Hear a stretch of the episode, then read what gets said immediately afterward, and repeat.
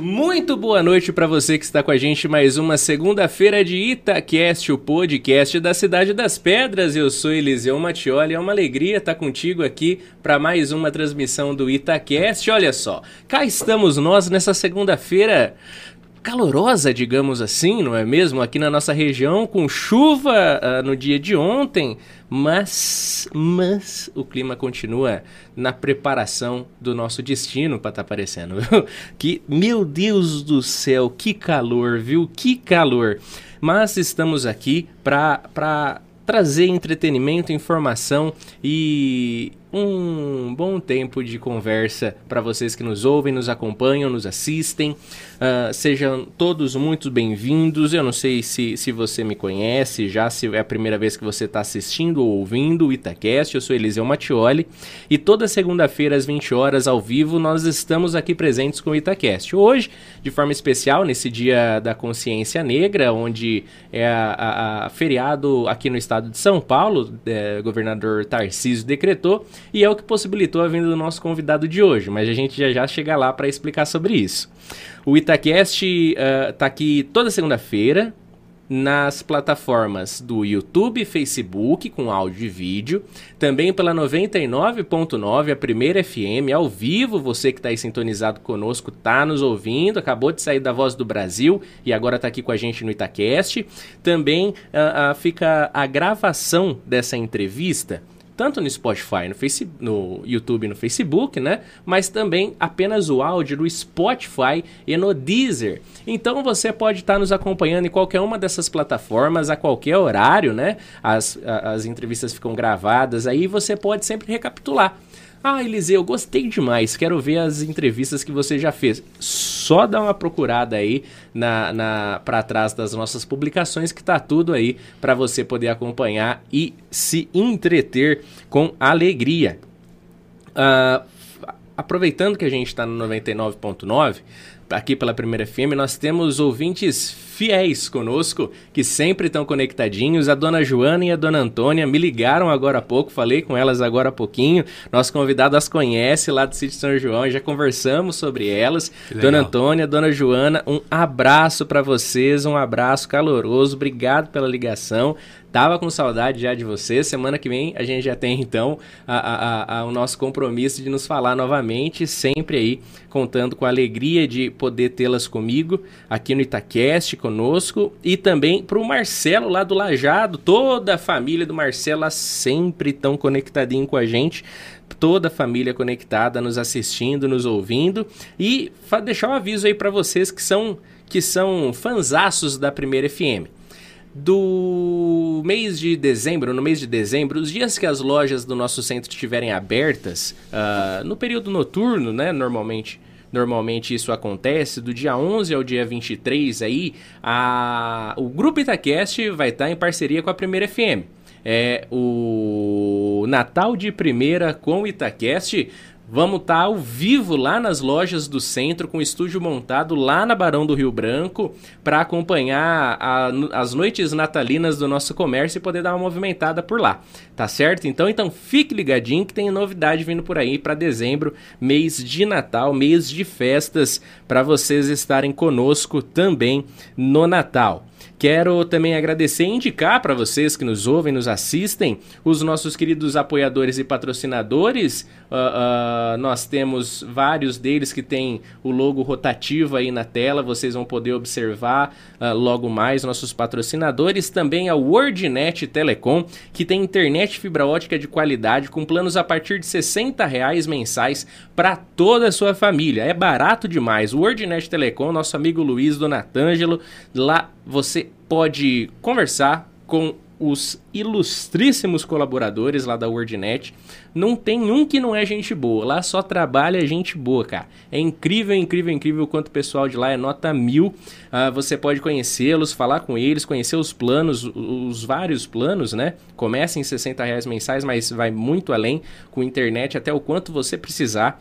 Você pode conhecer lá na Avenida Francisco Porto 456, aqui no centro de Itápolis, ou pelo telefone 0800 591 3176. WordNet Telecom Telecom, a melhor internet de toda a região, e também a Simoagro, que tem soluções e serviços para as culturas mais presentes do país. Culturas essas como soja, milho, amendoim, trigo, citros, uh, cana-de-açúcar, entre outras. Você que precisa aí de soluções para as culturas que você tem na sua propriedade, Simoagro vai poder te atender em todos os aspectos. Também aqui uh, uh, da nossa terra, Batata Celial, Batata de Tapinas, nosso amigo, nosso irmão Batata, que faz a compra e venda de frutas e legumes para toda a macro região de Itápolis de Bauru para cá com batata cereal você pode contar. Você pode conhecer o barracão dele lá na Avenida João Neri 313 em Tapinas ou mandar uma mensagem no WhatsApp, ligar no 16 997 92 9957. Nosso irmão e amigo Batata Cereal, o pessoal tava ajudando lá. Uh, uh, uh, quando que foi? Me esqueci. Acho que foi sábado. Não, esse é o passado não lembro se foi sábado ou domingo, teve o churrasco do Lions lá em Tapinas. Uh, foi na semana passada e aí o Batata, toda a companhia lá de Tapinas, tava lá cuidando do churrascão do Lions, foi sucesso mais uma vez. Uh, e também, e também uh, nesse sábado teve a carneirada. Carneirada lá das Amigas do Peito também foi sucesso. pessoal, eu vi várias fotos, várias vários, várias pessoas por lá presentes. E falando em Simon Agro, esse final de semana também foi confraternização da Simon Agro, uma das confraternizações mais esperadas da região. Todas as famílias aí dos colaboradores sempre aguardam. Uh, muito delicioso o ambiente, a festa, tudo. A Simon Agro sempre trazendo tudo de melhor para os seus colaboradores.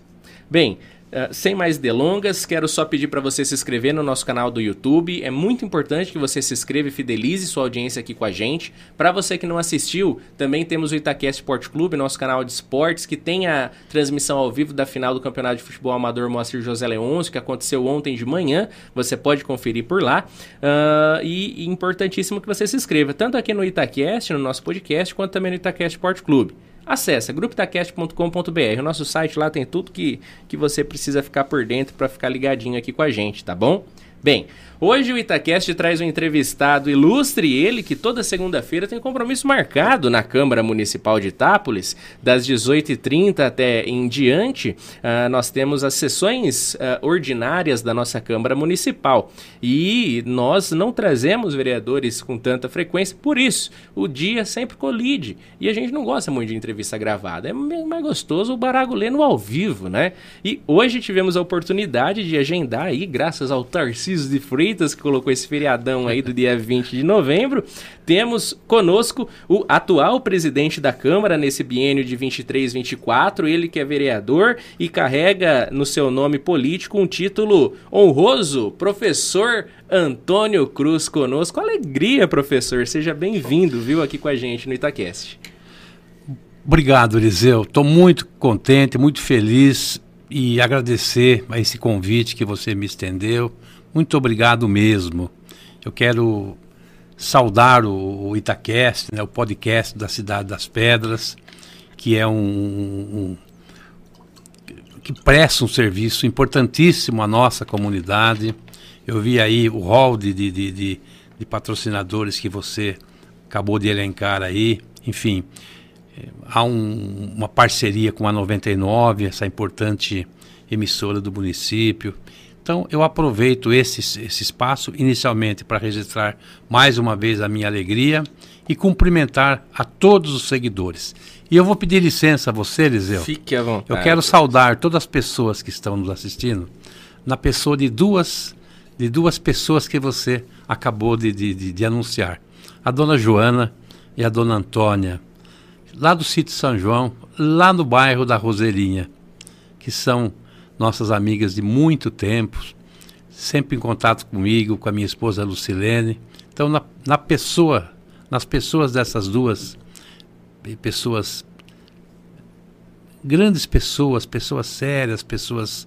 Eu quero cumprimentar a todos os seguidores que nesse momento estão acompanhando essa entrevista.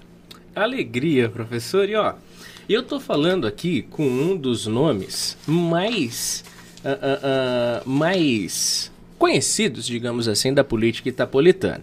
A gente teve aqui no Itaquest semana passada o Juca Massari, um prefeito muito conhecido, de três mandatos aí na nossa cidade, mas o Juca é um prefeito que já a minha geração não viu o mandato dele, né? Eu não tenho recordação do mandato dele. Uh, já o senhor, como vereador, a minha geração tem não só a minha geração, como a geração da minha irmã, de 10 anos mais velha, e a geração dos meus pais uh, tem essa recordação. Porque o senhor já está na política, eu tenho minhas colas aqui, Sim. Eu, o senhor já está na política desde 1988. Sim. Uh, sua primeira eleição com 724 votos, eleito, foi o primeiro lugar uh, nessa, nesse ano na eleição uh, e eleito pelo PMDB. Sim. Depois de 88, o senhor foi eleito. Em 92, PMDB também, com 553 votos, ficou em terceiro lugar naquele ano. Em 96, eleito em terceiro lugar também pelo PMDB, 800 votos. Uh, ficou uh, acima ficou o Acácio também, prefeito, né? Sim, o Acácio foi mais veio, votado. veio a vir ser prefeito aí. Depois foi vereador eleito em 2000 pelo PMDB, mais uma vez, 441 votos. Em 2004 ficou como suplente, Sim. também pelo PMDB, com 621 votos. Uh, depois eleito em 2008, uh, aí é a época que eu comecei a ter recordação, que eu tenho, eu fiz 24 ontem. Ontem eu fiz 24 anos, então 2008 eu tinha 8 para 9 anos ali, já tenho recordação dessa época vereador eleito com 1.239 votos em 2008. Em 2012, ele uh, candidatou-se a prefeito, Prefeito. municipal. Uh, ele não conseguiu a vitória, ficou aí uh, em, em, segundo lugar, perdeu para o Mazinho, Sim, né? Na época Mazinho. o Mazinho foi eleito, mas teve uma votação expressiva aí de 9.770 votos também pelo PMDB. Voltou em 2016 como vereador eleito, com 632, 632 votos pelo PMDB. E em 2020, agora esse mandato que exerce, uh, eleito com 334 votos, agora pelo Podemos. Primeira vez que mudou de partido, hein? Primeira dessa... vez, Eliseu. Foi a primeira vez. É. Eleito aí e exercendo o cargo de vereador, a função de vereador. E nesse segundo biênio aí, de 2023-24, como presidente da Câmara. O professor vasta lista aqui de histórico político, vasta experiência, na, principalmente na Câmara Municipal, nessa, nesse diálogo com o Executivo, nessa interlocução que o Legislativo deve ter com o Executivo. E, assim, desde 80, 88 são 10, 11 anos antes dos meus pais imaginarem terem a mim. É um ano antes da minha irmã Sim. nascer é, é, um tempo, é um tempo considerável. São mais de 30 anos aí envolvido na política uh, e mais de 30 anos aí no, no, no PMDB. PMDB. E agora no Podemos. A primeira Sim. coisa que eu quero entender é, em 88, salvo engano, era a época que o PMDB era esse nome Giga... Não que hoje não é. Hoje o PMDB, o MDB ainda o MDB, é, né? Sim. Uh, mas o PMDB da época sempre teve esse nome histórico, né? Sim. De uma, de uma política democrática, uh, uh, de nomes grandiosos. E agora, para a eleição de 2020, o senhor mudou para o Podemos. Sim. O que, que aconteceu que houve essa mudança e como que foi lá atrás a escolha do PMDB? Sim. Olha, o Eliseu, é, eu agradeço muito até você ter esse histórico meu aí. Então, uma população, né? Eu hoje posso dizer que eu estou na história de Itapros nessa questão. Sou o único vereador com, com sete mandatos. Duas vezes eu fui mais votado, duas vezes na história de Itapros fui o vereador mais votado e três mandatos como presidente da Câmara. Então, tenho, sinto orgulho de dizer isso aqui. Muitas das vezes as pessoas falam que a política só traz é, coisa ruim, corrupção. Eu não. Posso dizer para você que eu tenho muito orgulho em poder, até o presente momento, ter procurado fazer o melhor possível. Resumindo, errando o menos possível. E eu estava falando para você fora do, do, do estúdio aqui agora que nessa trajetória nossa eu nunca tive é, apontamentos, eu nunca tive problemas com o Ministério Público, com o Tribunal de Contas, com contas rejeitadas, enfim. Não que eu me orgulho disso, mas sim, é uma satisfação. Mas eu entendo que esse é obrigação, não é? Do agente político que se propõe a representar uma população, especialmente uma população importante como é a população de Itápolis.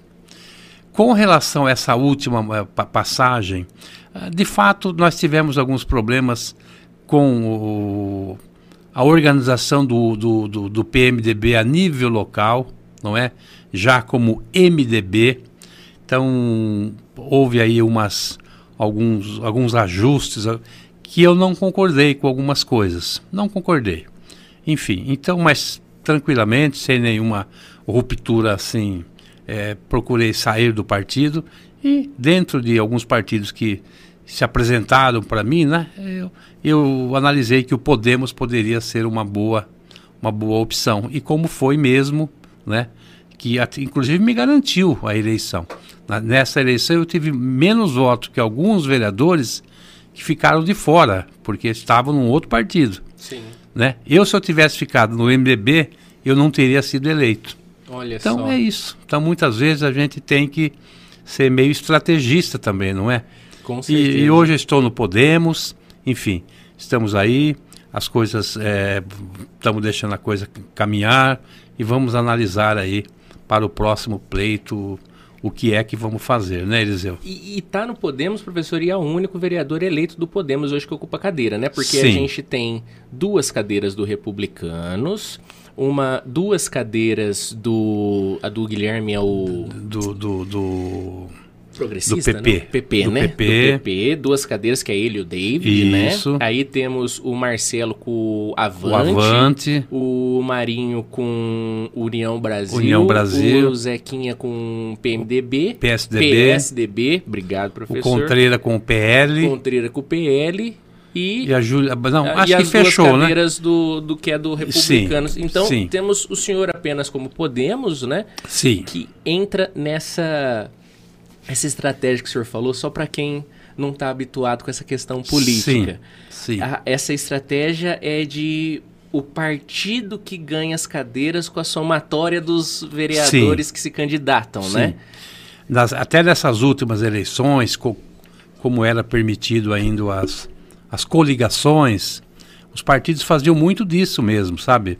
Você procurava fazer um planejamento com, com é, inicialmente colocando o número máximo de candidatos para você não ficar fora por, por falta de legenda, mas principalmente também é, você ter pessoas que, que, que, que façam o partido atingir a sua legenda.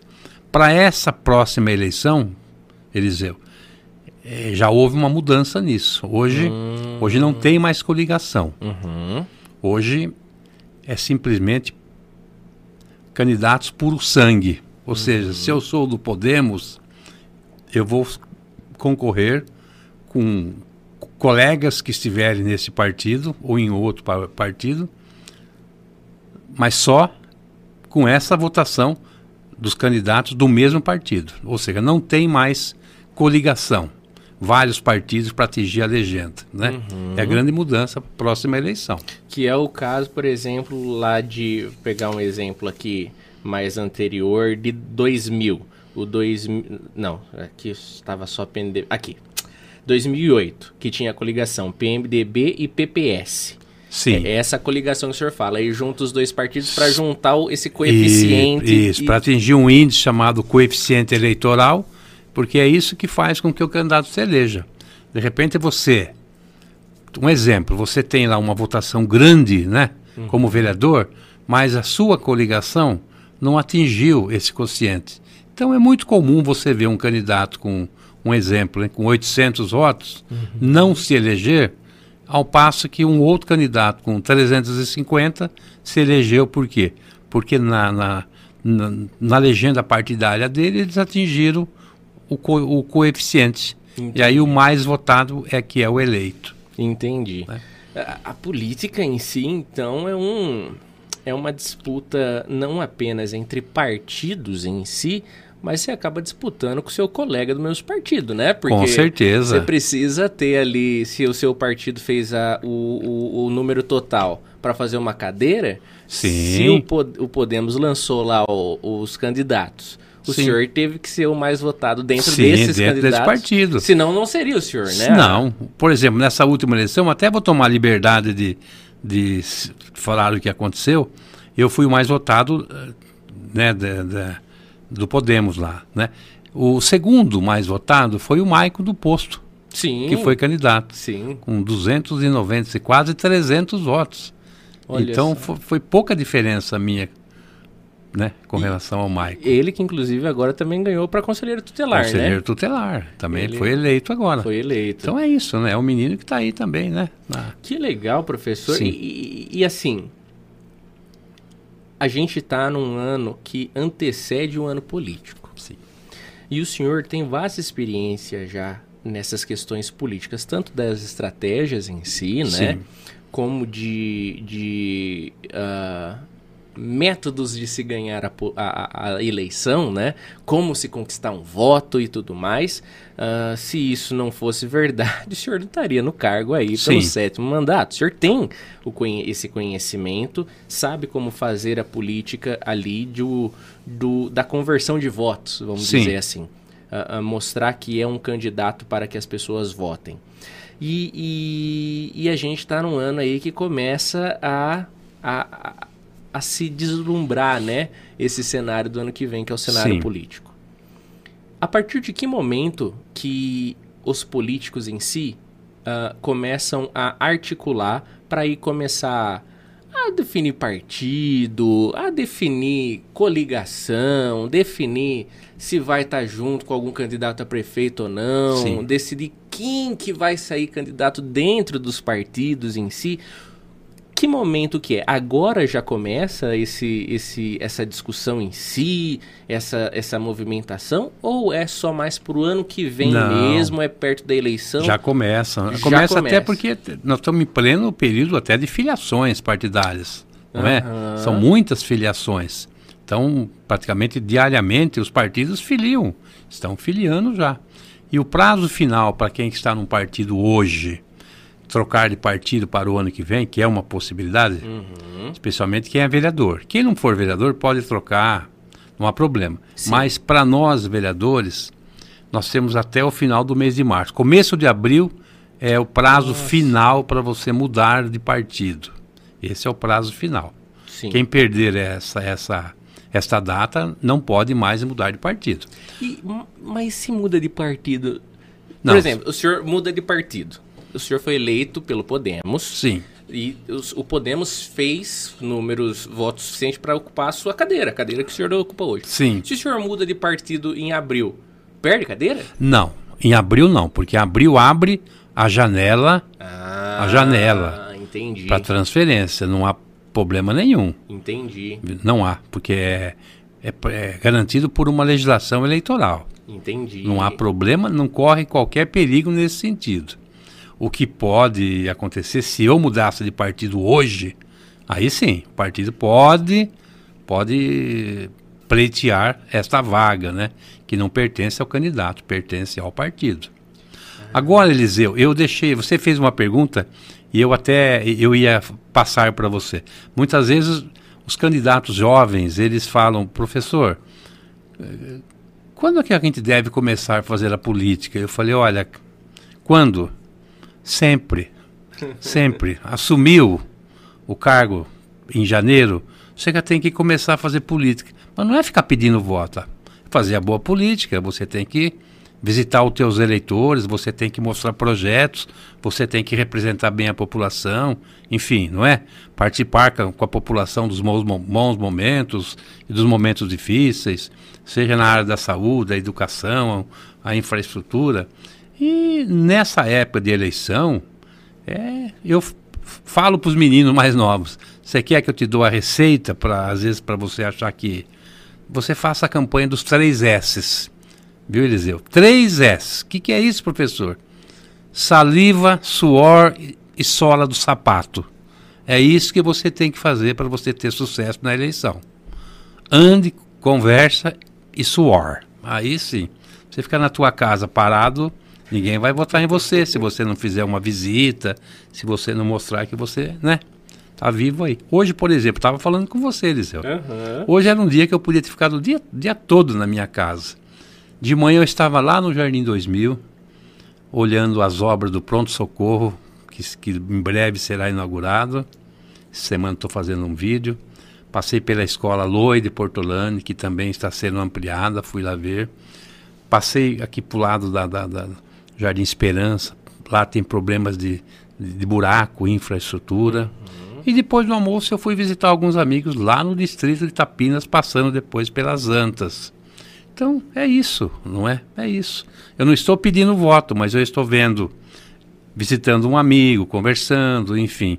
De repente a pessoa que tem um tremendo de um problemão, um minuto de atenção seu, problema ele praticamente pode ser resolvido, não é? Então é isso, é isso. Que bacana, professor. Eu penso dessa forma, né? Então não tem muito segredo e muito mistério.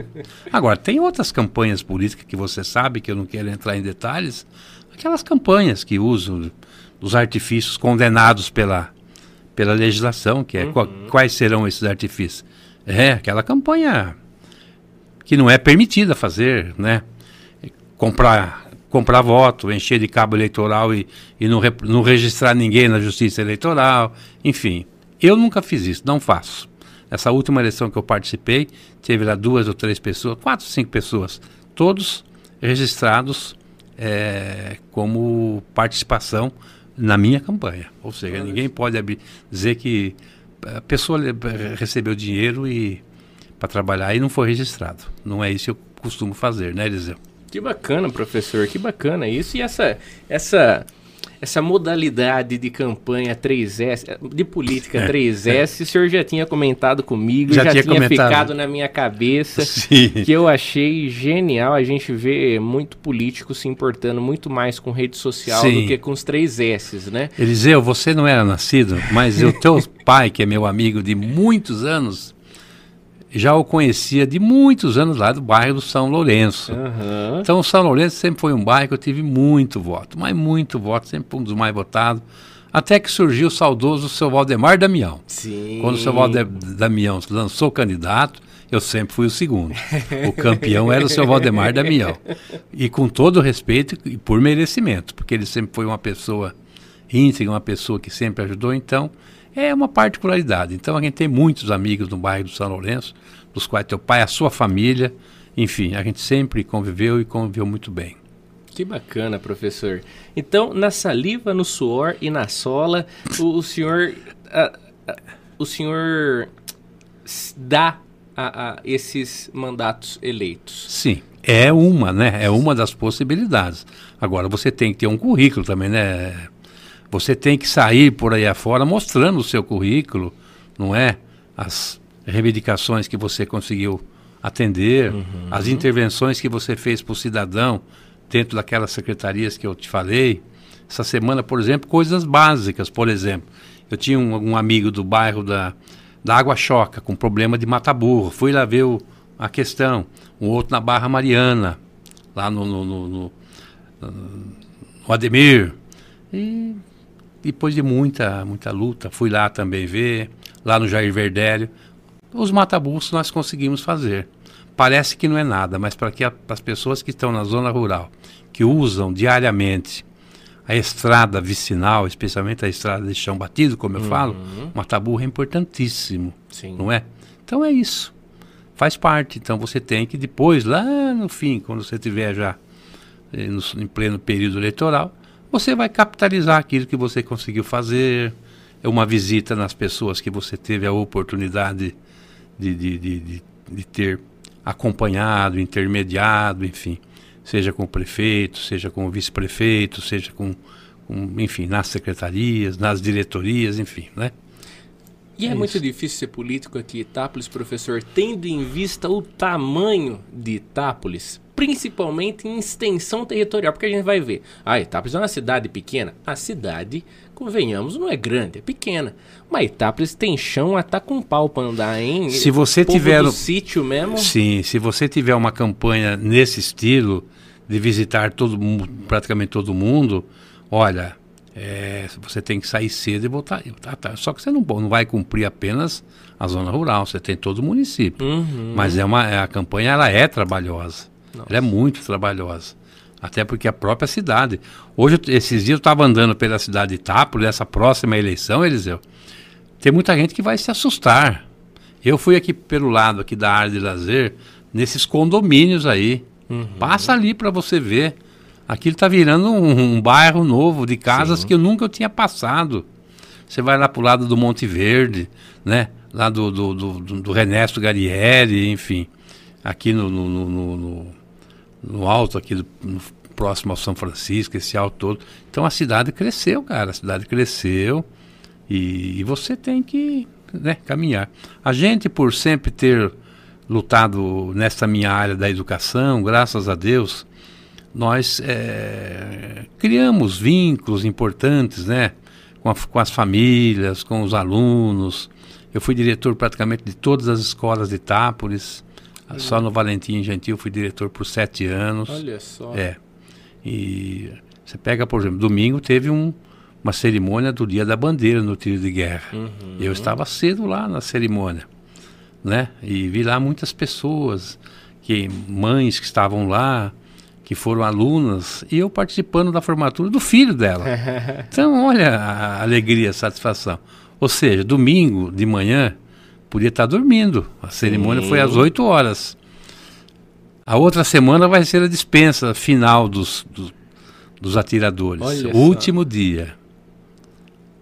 Horário, 7 horas da manhã. Você tem que estar lá, ué. Sim. Não é? Poxa vida. E assim vamos nós. Que bacana, professor, uhum. que bacana. O, o Pelote, você dividiu a tela errada aqui, viu? Ah, beleza, então. O, o, o, professor, e esse tempo todo aí é professor estadual, não municipal? Não, estadual. Estadual. É, servidor fui... público estadual. É, funcionário público estadual. Eu fui, é, em princípio, o primeiro, primeiro serviço meu é, Comecei minha carreira no Valentim Gentil, lá atrás, de 76. Uhum. Não era nem professor efetivo. Aí, a partir daí, prestamos o concurso como, como professor e passamos todo esse tempo. Mas aqui Tápolis, Eliseu, só para rapidamente, além de professor nessas escolas todas, eu fui diretor do Valentim Gentil por quase sete anos, fui diretor do Teófilo há quase dois anos, fui diretor do Malé por seis, sete anos, diretor do Lurdita por Olha. cinco anos, diretor lá da Escola do Jardim 2000 por cinco anos, e no Luciano Armentano, que é lá hoje é lá no Jardim Estoril, por sete, oito anos. Oh. Além disso, eu fui supervisor de ensino na diretoria de ensino de Taquaritinga e fui delegado de ensino aqui Itápolis por cinco anos, na época que tinha a delegacia de ensino de Itápolis e ela funcionou por alguns anos. Depois, o governo estadual fez uma, uma reorganização e fechou lá um punhado de, de diretorias, que foi um crime feito com a cidade de Tapa e outras cidades por aí afora. Então, o meu leque, eu dei, lecionei um tempo em Bitinga, lecionei em, em Taquaritinga, eu escolhi como, como, como professor, meu cargo efetivo foi na cidade de Ibiúna, próximo a São Roque, enfim. Essa foi a minha luta, com de 44 anos no Estado. E era professor de que matéria? Eu sempre fui professor, a nível de primeiro grau, né? Uhum. Até o, hoje é nono ano. Matemática e ciências. A nível de ensino médio, a minha habilitação era Química, Física e Biologia. Nossa, então, é, o senhor é das exatas. Das então. exatas, das exatas. Poxa. Então, é, foi aí essa foi a minha praia. Graças a Deus. Eu tenho o maior orgulho de ter ocupado esses cargos, o cargo de professor em si, e para mim também, além dessa questão pessoal, eh, eu não posso deixar de, de, de registrar que também para mim me abriu outras possibilidades, não é? Esse convívio com a comunidade em si tornou a gente uma pessoa mais conhecida, enfim. Orgulho de, de, de encontrar hoje um, esses dias eu fui na, na, na no Teatro Municipal, você estava lá?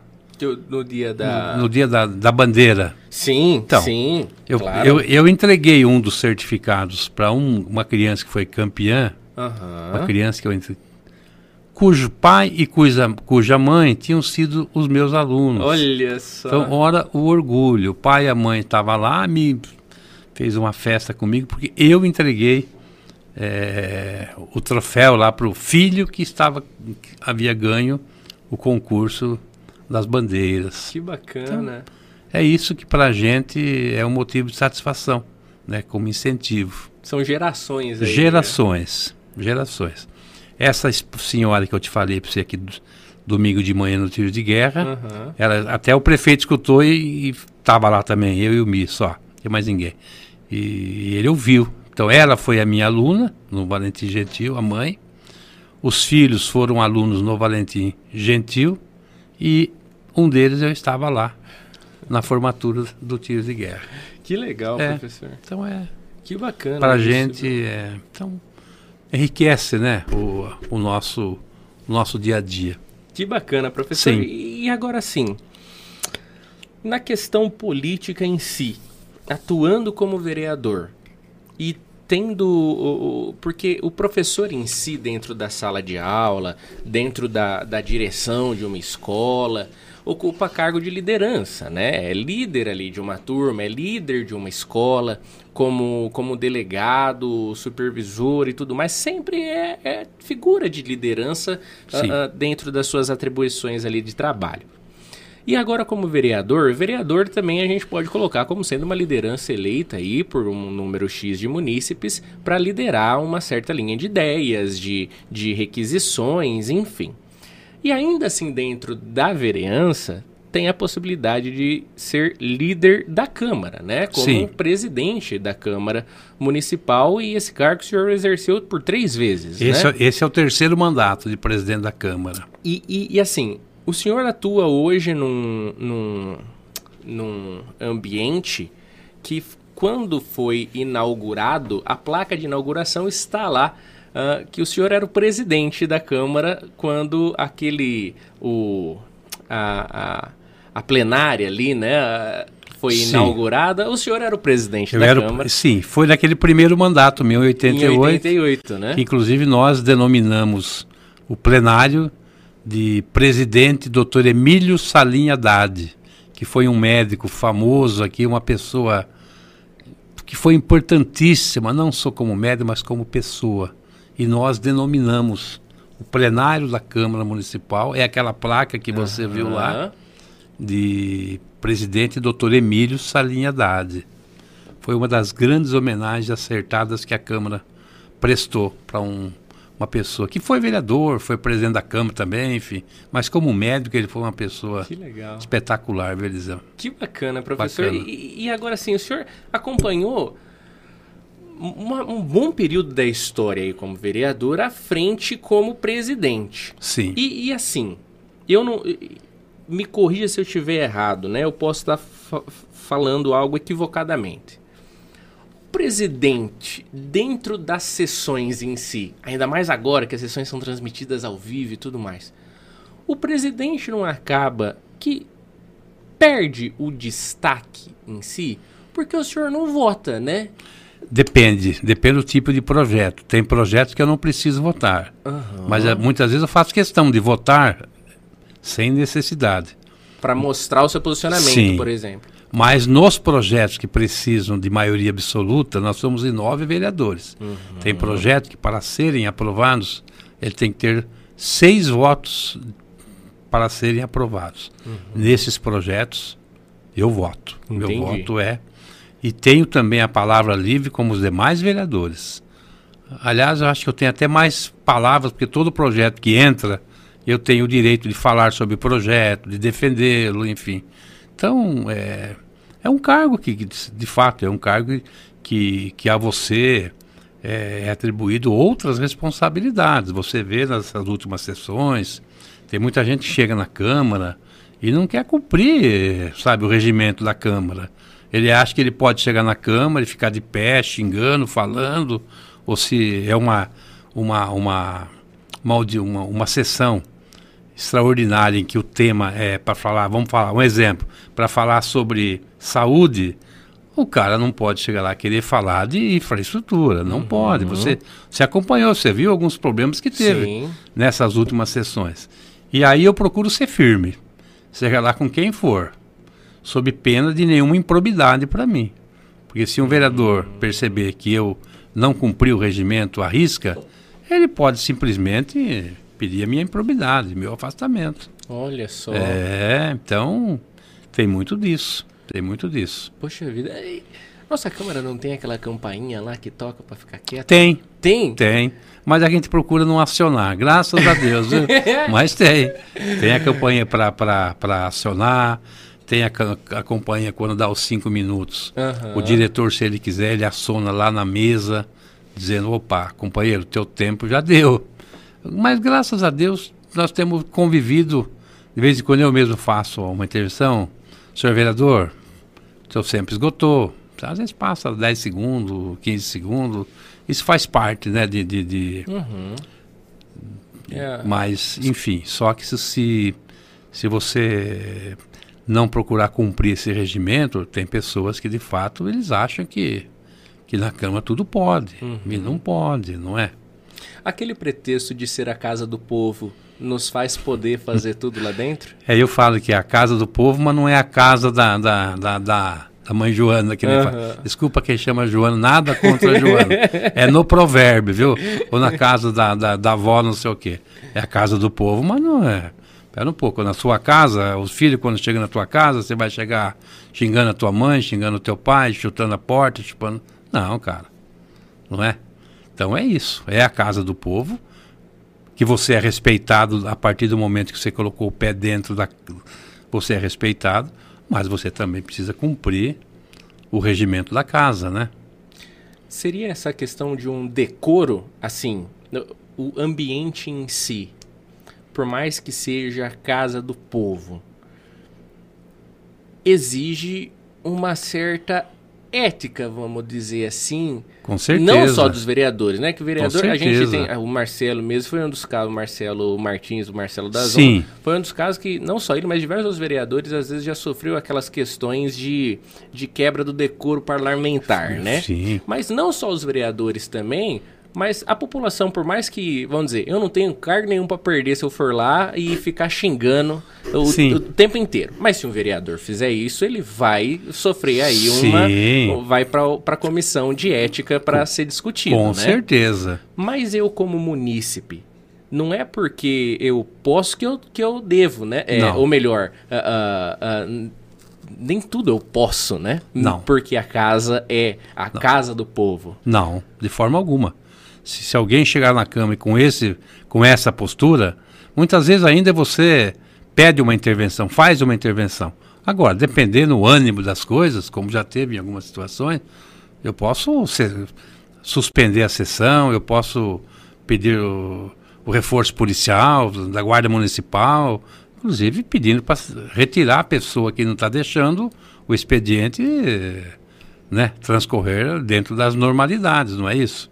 Então, é, é, essa norma de convivência, isso é na vida nossa, né? Em todo lugar é assim, né?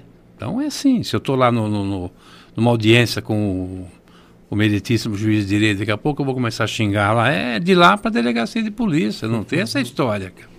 Exatamente, é? exatamente. E, professor, essa questão que o senhor falou do, do juiz, por exemplo. Na Câmara Municipal, uh, uh, nas, nas uh, até uh, vou mudar. Em casas como a Lesp, né, a Assembleia Legislativa da, de São Paulo, né, uh, uh, a própria Câmara dos Deputados lá em Brasília, as casas dos poderes, a gente também vê, além de uma de um de, de requisitos assim uh, da, da, de como falar, de como se portar, etc. e tal, a gente também tem uma forte, um, forte, uma forte regra quanto a vestimentas também. Sim.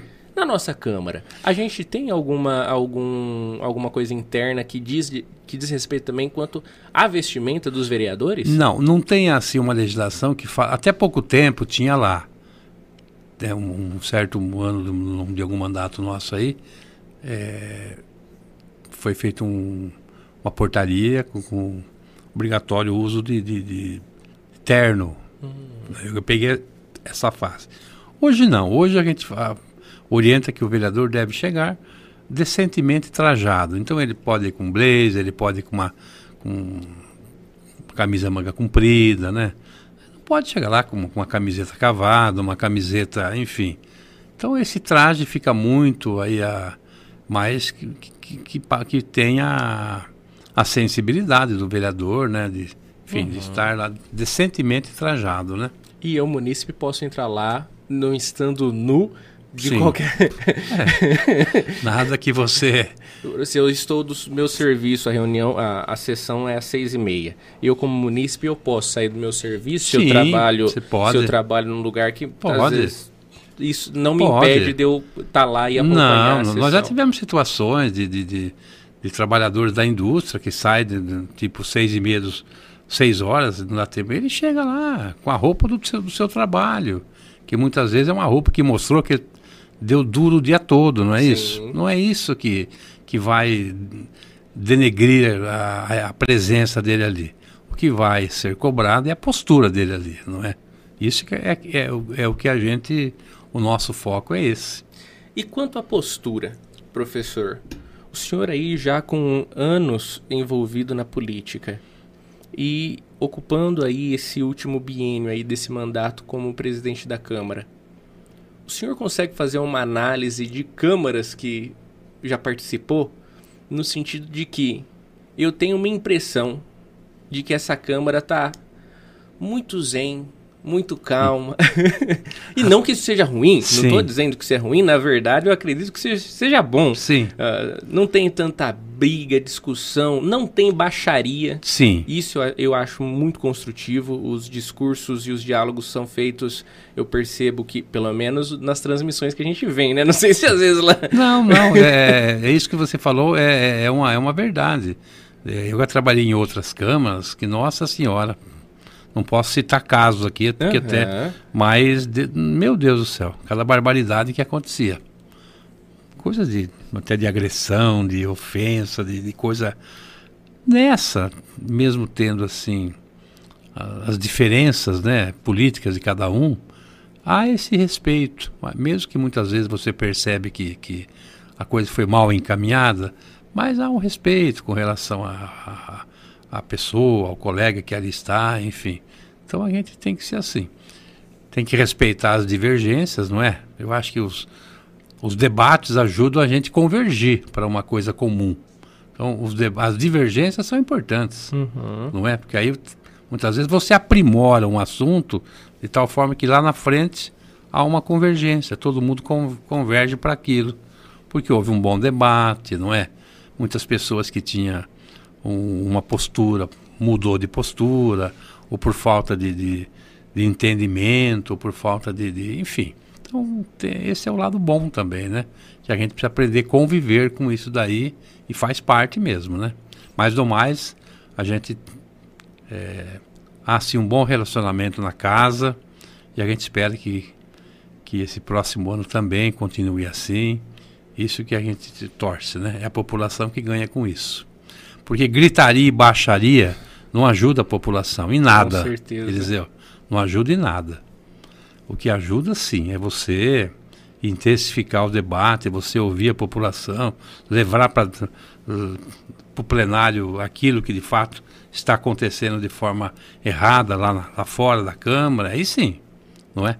E, e agora sim, professor, nessa, nesse respeito mútuo que eu percebo que há, é, por mais que existam as, as divergências de ideia, uma coisa que se percebe na política municipal que é muito diferente da política estadual e federal é a questão partidária em si, né?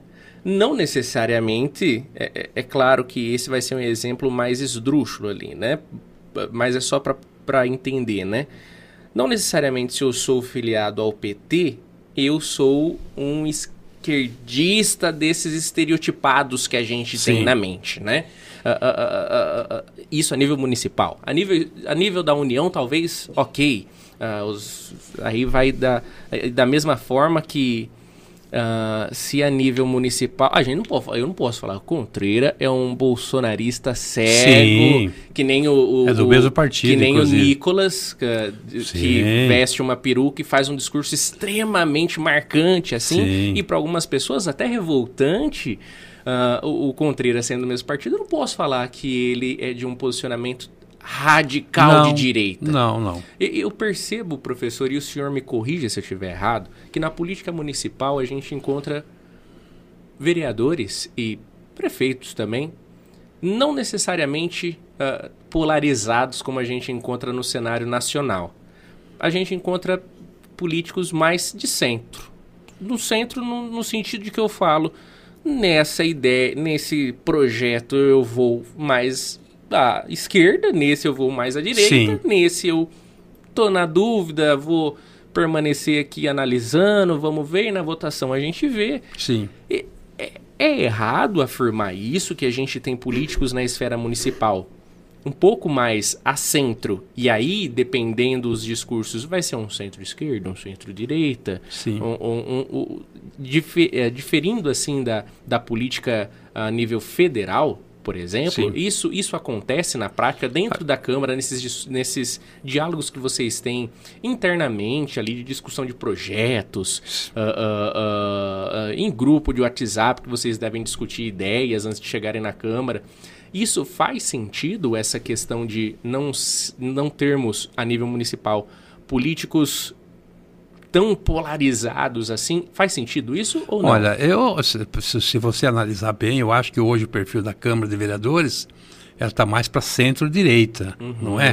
Com poucas exceções, ou alguns momentos alternados lá, mais diferente do Congresso, do Senado, que hoje é assim. Políticos de esquerda. Quem é de esquerda é de esquerda. Uhum. Quem é de direita é direita. E tem também o Centrão, né? O famoso Centrão, uhum. que, que é, um, é uma composição danada, que é uma composição que joga pesado. Esse Centrão é complicado, mas existe. Então, em Itápolis, eu posso dizer que hoje o perfil, na sua maioria, é de centro-direita, não é? Ah, é possível essa, eh, essa convivência sem muito radicalismo, não é? Então, eu entendo que essa é a postura hoje da Câmara de Vereadores. E a sua postura, professor? Ah, Como eu... o senhor se analisa em ideias políticas em si? Que o senhor vem de um, de um PMDB, que é um partido de centro, um, um centro que alguns vão dizer que é centro-esquerda eu não faço essa análise. É. Eu, particularmente, a minha análise, olhando Ulisses, olhando Michel Temer, olhando esse povo aí, os os os, os velhos de carreira aí do PMDB, eu não acho que é centro-esquerda. Eu acho que é centro. Sim. Em determinados temas. É, e em alguns momentos, o, na época, o PMDB, ele foi um partido de centro-esquerda. Uhum. Teve grandes debates, que, que, aquelas diretas, você lembra aquelas diretas, uhum. como foi? Depois o partido é, começou uh, alguns ajustes no, no, no, partido. E ultimamente, que já com a nova sigla M, MDB, a gente hoje pode falar sem sombra de que hoje o MDB é um partido de centro, né, de centro. Intercala de alguns momentos apoiando a esquerda, uhum. né, que eles estão praticamente apoiando mas não que tenha uma filosofia de esquerda, uhum. não. E muitas vezes apoia também a direita, né? Então, agora, tem partidos que são radicais, tem partidos, eu não quero Sim. citar os partidos até para não causar nenhum, mas claro. tem, tem partidos que são extremamente de esquerda e são irredutíveis e, e muitas vezes você vê aquela barbaridade que você vê algumas posturas e enfim. É o que nós estamos vendo hoje na mídia, né? Sim. Quanta coisa que a gente não concorda, rapaz. E, e tá o difícil. senhor, mesmo não estando hoje mais no, no, no MDB, no PMDB, MDB, enfim, o, o, Podemos em si não é um partido tão popular quanto o PMDB não, ou o MDB, é. né? Não. Mas a postura do senhor se localiza no centro e aí, dependendo do tema, faz a análise em si Sim. e vê como que é a, a sua forma de política. Eu acho que hoje a minha postura pessoal é de centro-direita. Mesmo eu, muitas vezes, eu, eu discordando, você vê, se você analisar, a, uma das últimas sessões. Eu tenho feito críticas ao governo federal. Eu fiz na última sessão, por exemplo, eu fiz críticas ao governo estadual naquela questão do, do, do de algumas verbas que cortaram do município, uhum. não é? O município perdeu muitos recursos. Se foi a nível federal, perdemos recursos importantíssimos com o fundo de participação dos municípios. TAP está perdendo muito dinheiro a nível federal. Uhum. A nível estadual, é, o salário de educação, que são os recursos QESE, do governo estadual, nós tivemos uma redução grande para o ano que vem, perto de um milhão, milhão e duzentos.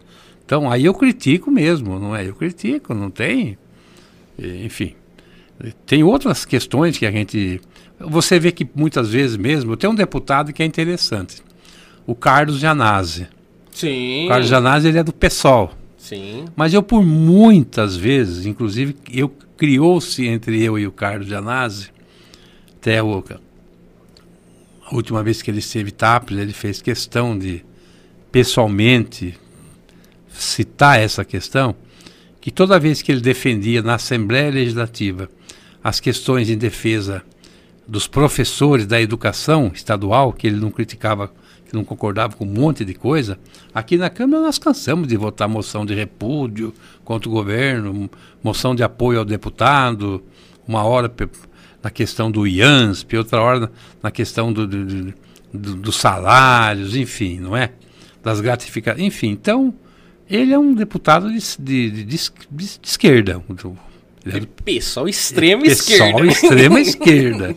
Mas eu, eu analiso ele. Eu já tive no gabinete dele em São Paulo, protocolando emendas. Acho que alguma coisa logo vai começar a acontecer. Eu estive lá. Vou voltar agora por esses dias. Eu e o Flávio vamos estar em São Paulo um dia desses, levando outros pedidos de verbas aqui para o município de Itapos, verbas na área da saúde, da infraestrutura, é, da habitação, da saúde, enfim. E, então é isso, né? A gente, embora tenha uma postura pessoal, mas a gente entende que nós temos que buscar fora de Itápolis é, opções com outros deputados, seja de qualquer partido que for, né? E, e o Janazzi, mesmo só a nível de curiosidade, num último levantamento que eu fiz, o Janazzi, como deputado estadual, é o deputado estadual que mais destinou verbas Sim, a Itápolis. e ele deixou claro aqui, quando que ele esteve aqui, que ele teve quase 700 votos aqui no município de Itápolis, e ele frisou bem que muito desses votos, com certeza, foram fruto da, daquelas moções que a gente votava. Porque uhum. aquilo, como as nossas sessões são transmitidas, uhum. tem aí um público enorme. Evidentemente que indiretamente a gente estava ajudando o deputado Janazzi, né? Maior orgulho, não me arrependo disso aí. Eu vou apresentar uma outra esses dias, a questão do IANSP, uhum. questão do, do, Hospital do Servidor Público, uhum. que é o IANSP, é o, é o convênio do, do, do, do funcionário estadual. Que o governo estadual hoje está deixando a desejar, está virando um caos a assistência médica ao servidor público estadual. Mais propriamente o Hospital do Servidor Público de São Paulo, que sempre foi um hospital referência, não é? Todos os funcionários públicos estaduais de qualquer secretaria, ativo ou inativo, muitas vezes ia para São Paulo se tratar, fazer consulta, fazer cirurgia, enfim. Hoje está um caos aquilo lá. Mas qual é o motivo?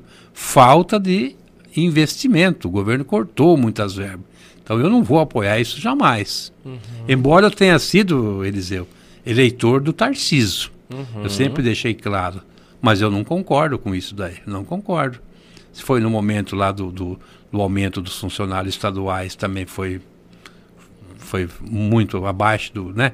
Uhum. E o governo federal também a gente mostra aí algumas coisas que algumas alguns desmandos que eu também não concordo, não é isso?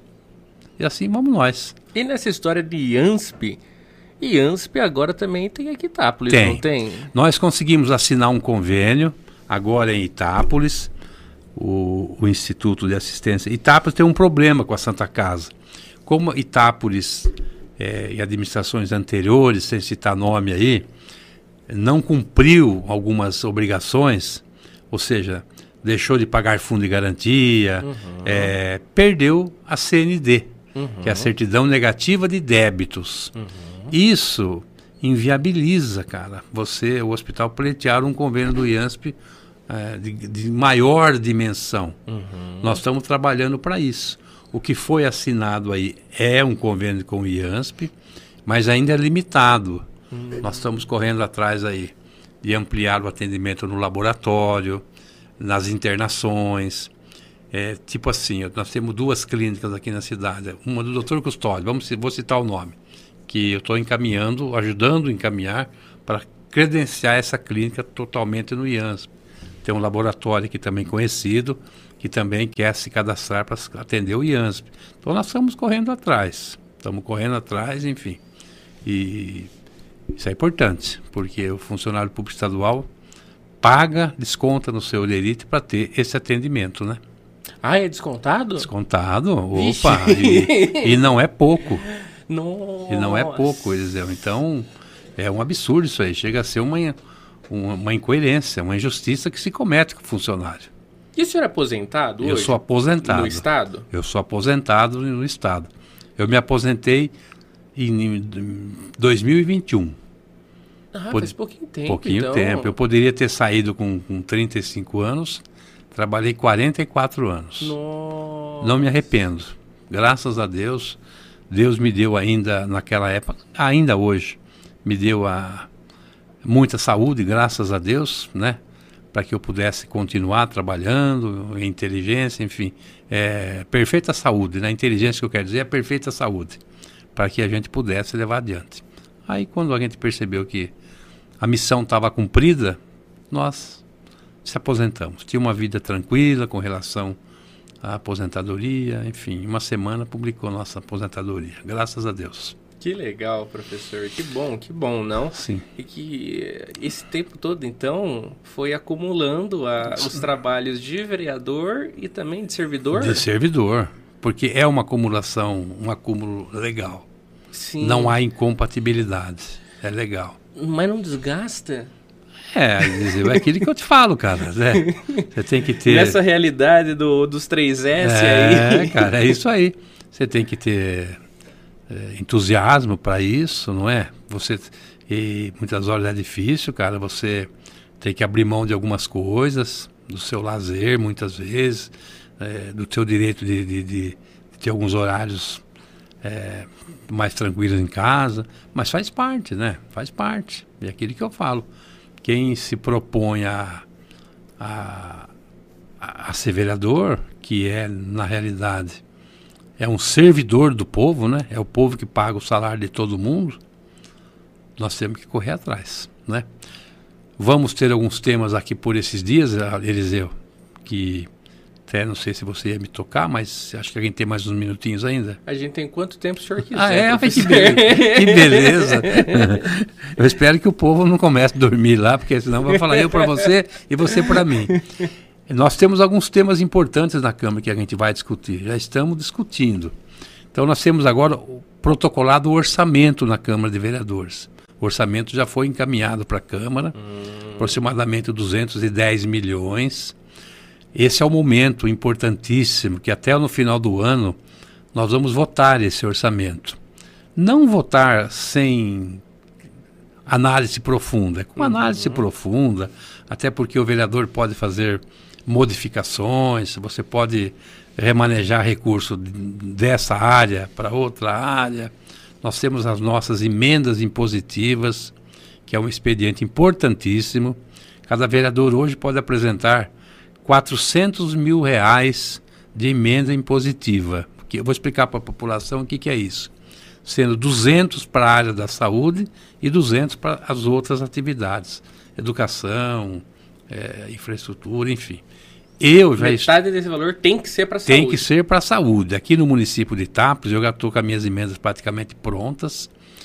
Nós vamos, eu estou investindo, e outros vereadores também, nós estamos investindo na Santa Casa, aquisição de equipamentos, materiais, é, na própria Secretaria da Saúde, nas unidades, é, nas UBSs, é, no CRAS, no, no, no, no SEMAIA, nos CEFINS.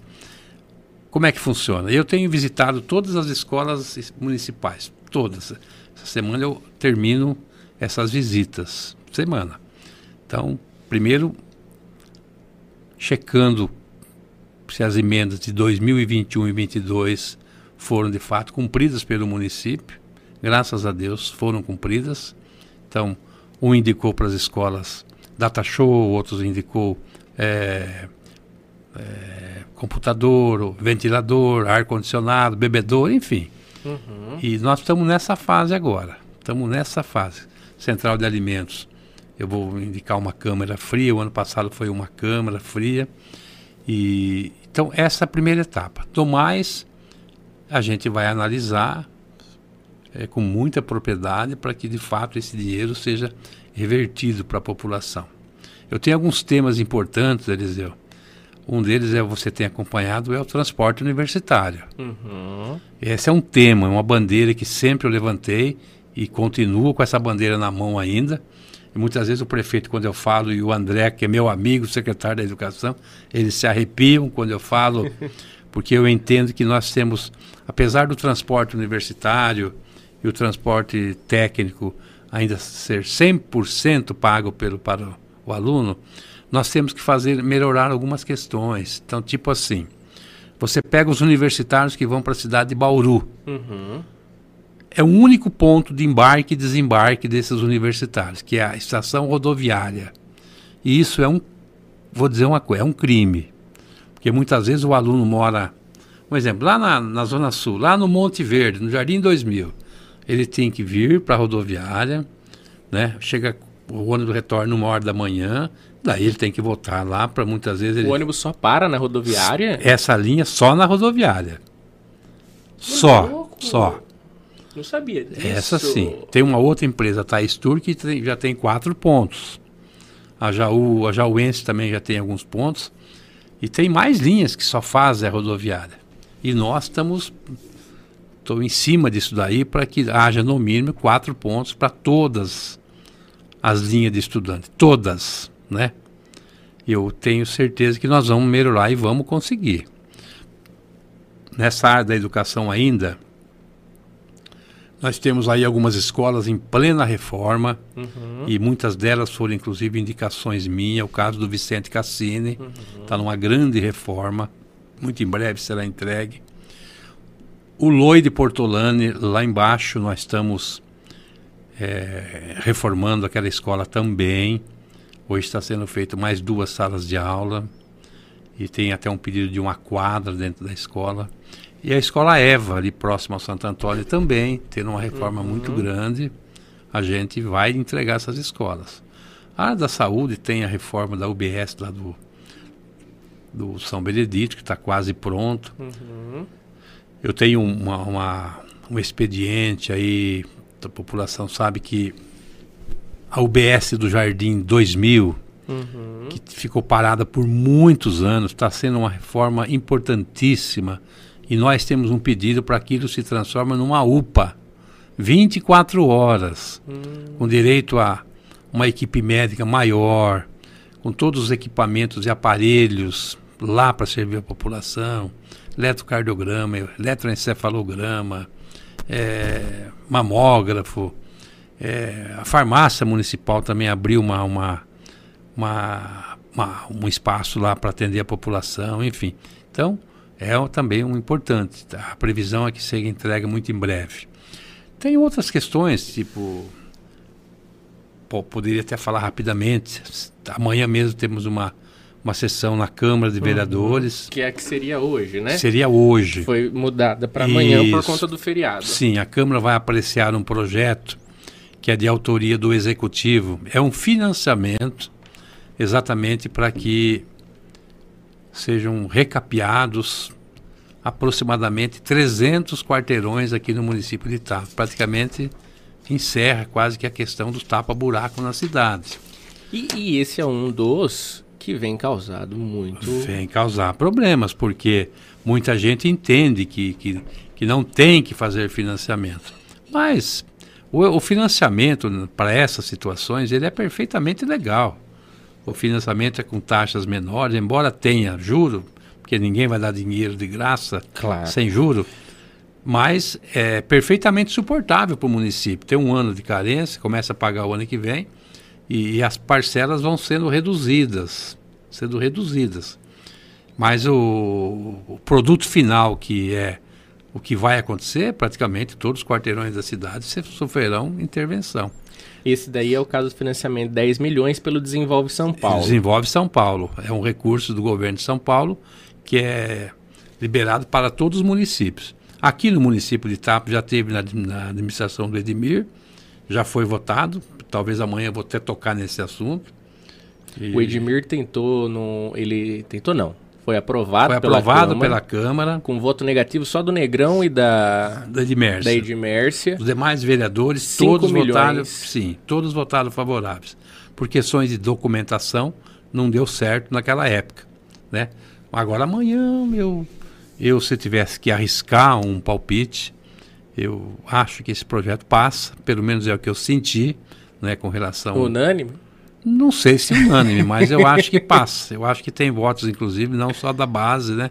Mas esse, acho que sim. E, e, professor, assim, essa, essa questão, o, o, como presidente da Câmara e como vereador que, que pode vir a contribuir aí com o voto, que pode ser o, o, o voto Minerva o aí, voto né? Minerva. Nessa situação, sim. É. E, por exemplo, um financiamento como esse de 10 milhões com taxa de juro que é baseado na Selic, na Selic. mais 3% ao ano. Sim. Uh, só para o afegão médio entender, né? Acho que todo mundo já teve casa de aluguel aqui pelo menos uma Sim. vez na vida, né? A casa de aluguel hoje uh, uh, nas imobiliárias de Itápolis é pelo IGPM, né? O reajuste Sim. anual é pelo IGPM. Mas quando você compra o seu imóvel, se você compra um terreno financiado, né, que é o meu caso, quando eu comprei meu terreno eu comprei financiado, ele tinha como, como reajuste anual a cada 12 meses, é, é, no meu caso foi uh, pelo IPCA, Sim. Uh, mas é, era mais 3% também, PCA mais 3%. Casos como o do Belucci, por exemplo, era, salvo engano, IGPM mais 6% ao ano. Só para a gente ter como base, é esses juros que todo contrato aí que a gente assina sempre tem. O, o mas, professor, a Selic, uh, agora em novembro, está em 12,65%, né? O acumulado de 12 meses, agora em novembro, 12,65%. Aí a gente tem aí as avaliações de expectativa, né? Vamos dizer, a, a, é uma previsão. Da mesma forma que todas as previsões que a gente tinha se foram para água abaixo com a pandemia, né? IGPM, PCA, uh, uh, todos, a Selic mesmo sofreu muito, né? Com, com a pandemia, teve, a gente teve uma taxa de juros muito alta, quer queira, quer não, muito por conta da pandemia. E assim, a gente tem uma, uma expectativa de queda para o final de 2023, chegando aí até 2024 em 8,90%. Não dá medo, professor, de votar e, Olha... e, e, dar uma caca? Por, assim, claro que são os riscos, né? E, e acontece. Mas, assim, uh, uh, analisando o que foi entregue para os senhores, vereadores, que eu imagino já tenha sido entregue. Já. O projeto já está protocolado. Dá para pagar. Dá para pagar. Perfeitamente ajustado no orçamento municipal é suportável. Mesmo com a queda de arrecadação. Mesmo com a queda de arrecadação, até porque essas parcelas elas vão diminuindo ao longo do ano. Ao longo. Então, quando chegar no, na última parcela de vencimento, praticamente ela vai, ela vai representar um terço desse valor inicial. Então, é isso. Agora, eu entendo, por isso que eu, eu falo que o município, com esse recurso de 210 milhões de orçamento, com mais as emendas dos deputados estaduais, deputados federais, senadores, que a gente precisa sempre estar tá correndo atrás, e que não haja corrupção né, no, no governo, que não haja desmandos, não haja propina, essa coiseira que acaba com, com o orçamento, acaba com tudo, eu entendo que é um investimento que o município pode correr esse risco de, de, de, de buscar esse financiamento, porque a população vai ser bem servida, enfim. Então a gente entende que É, como não há condições do município bancar isso aí, não dá. Você esperar só emenda do deputado, muitas vezes você precisa de 10 milhões, você consegue de emenda 2 milhões. E você não faz nada com 2 milhões. Hoje um quarteirão, Eliseu, você talvez deve saber, um quarteirão hoje de recapeamento no município de Itapa, em qualquer outro município, porque a massa asfáltica subiu muito, está por volta de, de 40 a 50 mil, o quarteirão. Um quarteirão. Então você faz um cálculo disso aí, se você for asfaltar. 10 quarteirões são 400 mil. 100 quarteirões, 100, 4 milhões. E aí, aí você vai aumentando. Como é que vai fazer? E, e, assim, professor, nessa análise de, um, de, uma, de uma parcela que começa em, em com previsto para começar em novembro de 24 o pagamento em 372 mil para terminar em 2031 pagando 120 mil, isso significaria um endividar o município? Olha, eu não vou dizer você que é endividado o município, né? Tem certas coisas que o município precisa investir. Então, tem coisas que não é dívida, é investimento. Eu sempre, quando eu falo, tipo assim, ah, o município gasta 5 milhões por, por, por ano com o transporte universitário. No meu ponto de vista, isso aí não é despesa. Transporte universitário, transporte de aluno, não é despesa. Isso é investimento. O município está tirando dinheiro do seu orçamento para investir no dia a dia desses universitários nossos que diariamente buscam para fora de etapas a sua formação, né? Universitária para ser os futuros, né? Que possa buscar a sua formação universitária. Então isso para mim não é despesa, gasto, isso é investimento. Então quando um município vai investir, tipo numa lagoa de tratamento, uma estação de tratamento, não tem recurso para pagar sozinho. Então, ué, muitas vezes busca uma linha de financiamento e você planeja bem, tem que dar conta de, de né, de, de, de, de, realizar a obra. Por sinal, esse mês que entra, talvez final de dezembro, janeiro, começa a estação de tratamento de Tapinas. Olha só. Nova América tá, ficou pronto, vai começar Tapinas. E a boa notícia que eu recebi esses dias também, a iluminação da Tarquínio Belantana.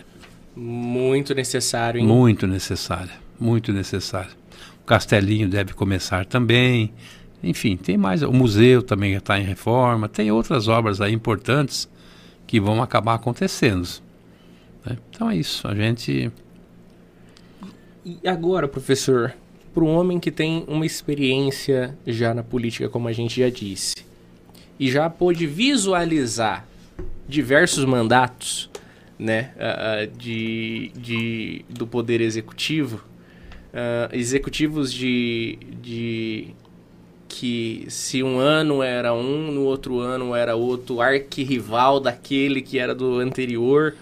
Uh, o senhor já presenciou realidades diferentes em diversos momentos diferentes do município de Itápolis, né? Uh, já deve ter sido vereador de situação e de oposição. Hoje percebo que é muito mais situação. Sim. Muito também por ser presidente, sim, né? Ter esse sim. diálogo com o executivo e sim. tudo mais.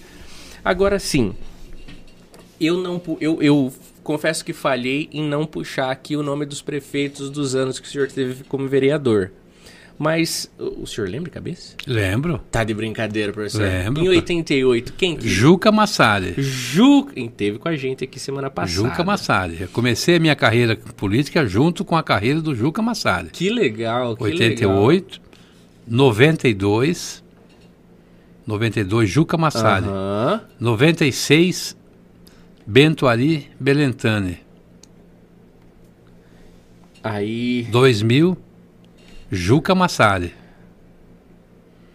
2008 Mazinho. 2016 o Edmir. E 12. Ah, não, 12 não. Não, 12 não. Verdade. Foi Edmir. candidato a prefeito. O Edmir e agora com o Mi Regiane. E agora sim, ó. Agora. O senhor é craque na memória, Sim. viu? Juca, Juca, Bento. Bento, opositor ao Juca. Sim. E o senhor PMDB, partido do Juca. Em princípio, nós, é, quando houve essa eleição, de fato, o meu candidato na época foi o, o Juca Massari. Perdemos a eleição, não é? E então, naturalmente, quase que naturalmente, eu passei a ser um vereador de oposição. Mas aprimoramos também essa questão e, e convivemos até bem. Prova disso que hoje ainda, sempre que eu tenho a oportunidade de ver o Bento, é, há, há um respeito, né?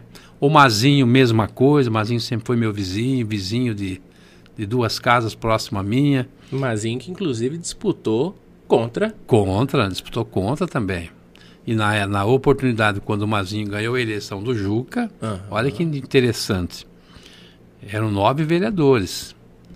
E quando foi para a disputa da, da presidência, é, o Mazinho tomou uma postura muito elegante. Muito elegante. Ele não se envolveu no processo, mesmo tendo parentes dele como candidato Olha. eleito. E eu acabei ganhando a, a presidência por 5 a 4 Olha só. sem a intervenção do Mazinho. Ele respeitou, entendeu? Então são coisas que a gente, né, grava bem isso daí e respeita.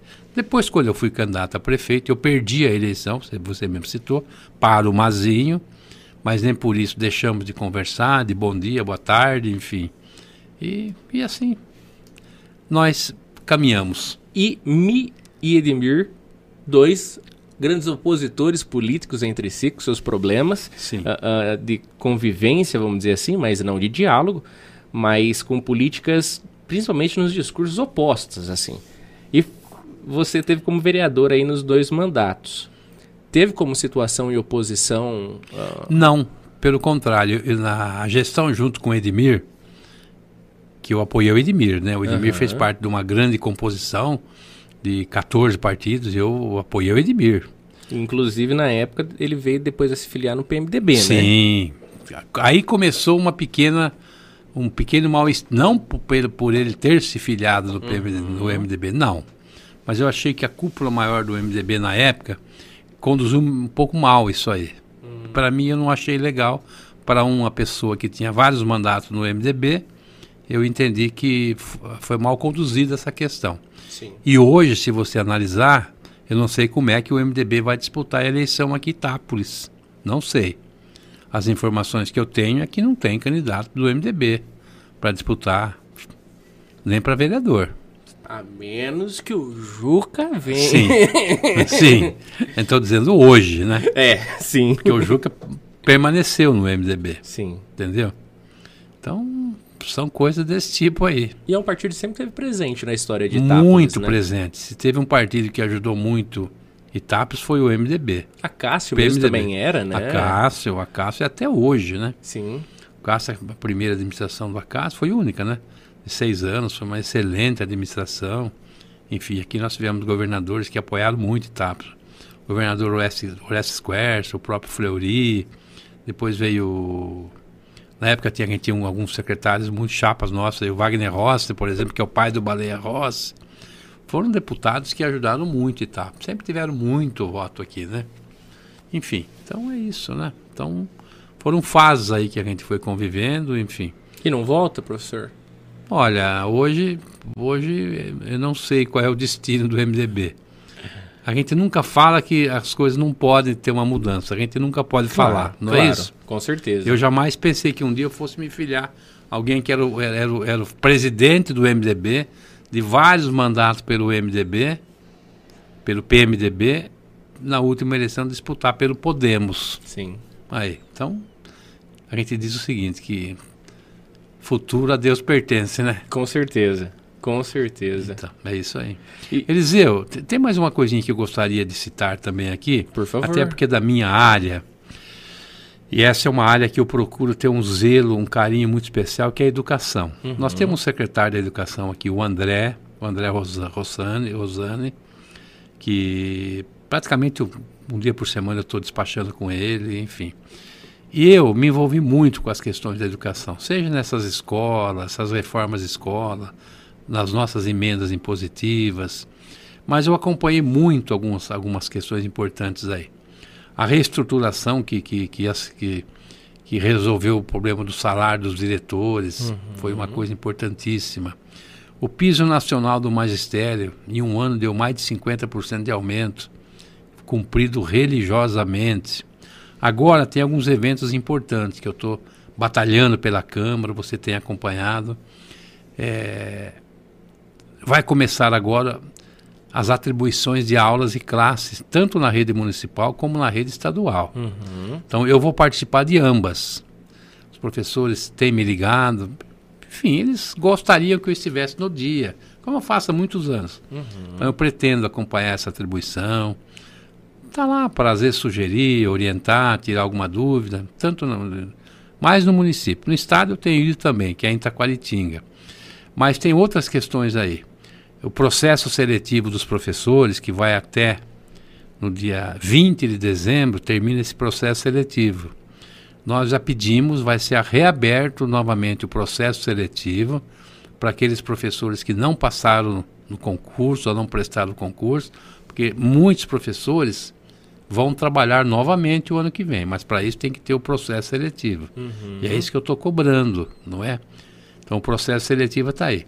Tenho conversado tanto com o prefeito, como o Rodolfo, como o seu Arthur e o André, o secretário, é, sobre essa questão da nomeação dos professores que vão ser efetivos no ano que vem, que já prestaram o concurso. Estou cobrando essa questão. Tem a questão dos diretores também, que estão aguardando ver alguma orientação, enfim, para que a gente também possa estar tá resolvendo. Os agentes de organização escolar, é, ultimamente tem muitos funcionários municipais é, que não são da funcionário da prefeitura, que estão na, na, empresa terceirizada, chamado Frampave, uhum. que andou dando problema aí para os funcionários. Eu estou em cima para que é, prorrogue esse contrato, são quase 20 funcionários, para continuarem trabalhando nas escolas municipais o ano que vem. É, essa empresa de Franca, e eu estou em cima também vai reabrir a inscrição para os estagiários, que fechou faz tempo que não abre, uhum. e precisa, precisa, né? Enfim. E, e tem uma outra questão também que, que, que, que eu tenho é, cobrado bastante, mas bastante mesmo. A gente fala que é importante investir na parte física também, mas a valorização dos profissionais da educação e outros profissionais de todas as áreas aí, né? É importante. O município precisa cumprir essa questão. Né? Estabelecer os índices de reajuste de acordo com a lei. Uhum. Nós temos o piso nacional da enfermagem, que é um, um, um, um, nó na garganta que não resolve essa questão. Não foi pago esse piso ainda como deveria ter sido pago. A Câmara tem cobrado. Nós vamos acompanhar essa questão aí. Enfim, são situações que a gente está aí muito atentos e pedindo que de fato isso venha ser resolvido o mais rápido possível. E professor, um outro ponto que eu percebo que a Câmara tem atuado muito também, e quando eu digo a Câmara, incluo o senhor como membro da Câmara e presidente dela, e, e é um, um, assunto assim que é muito badalado na nossa cidade, um assunto que é muito impopular, digamos assim, mas que todo mundo discute muito por ser um assunto impopular, que é a questão do aumento da nossa água né? Sim. A gente teve 44% de aumento via decreto municipal por uma resolução da Justiça, né? O próprio Ministério Público moveu isso, uh, uh, aquele negócio, quem é que tem que aumentar a água? Sim. E por unanimidade a Câmara derrubou o decreto municipal da, do Executivo. Com o decreto legislativo a Câmara derruba esse, esse reajuste momentaneamente, vamos Sim. dizer assim, né? O professor, o senhor que está acompanhando aí nosso, o nosso município há anos, tem participado de votações há anos de reajuste de água, tem acompanhado o SAAI já há anos, uh, vi, vendo sempre as, as, as reais condições e tudo mais.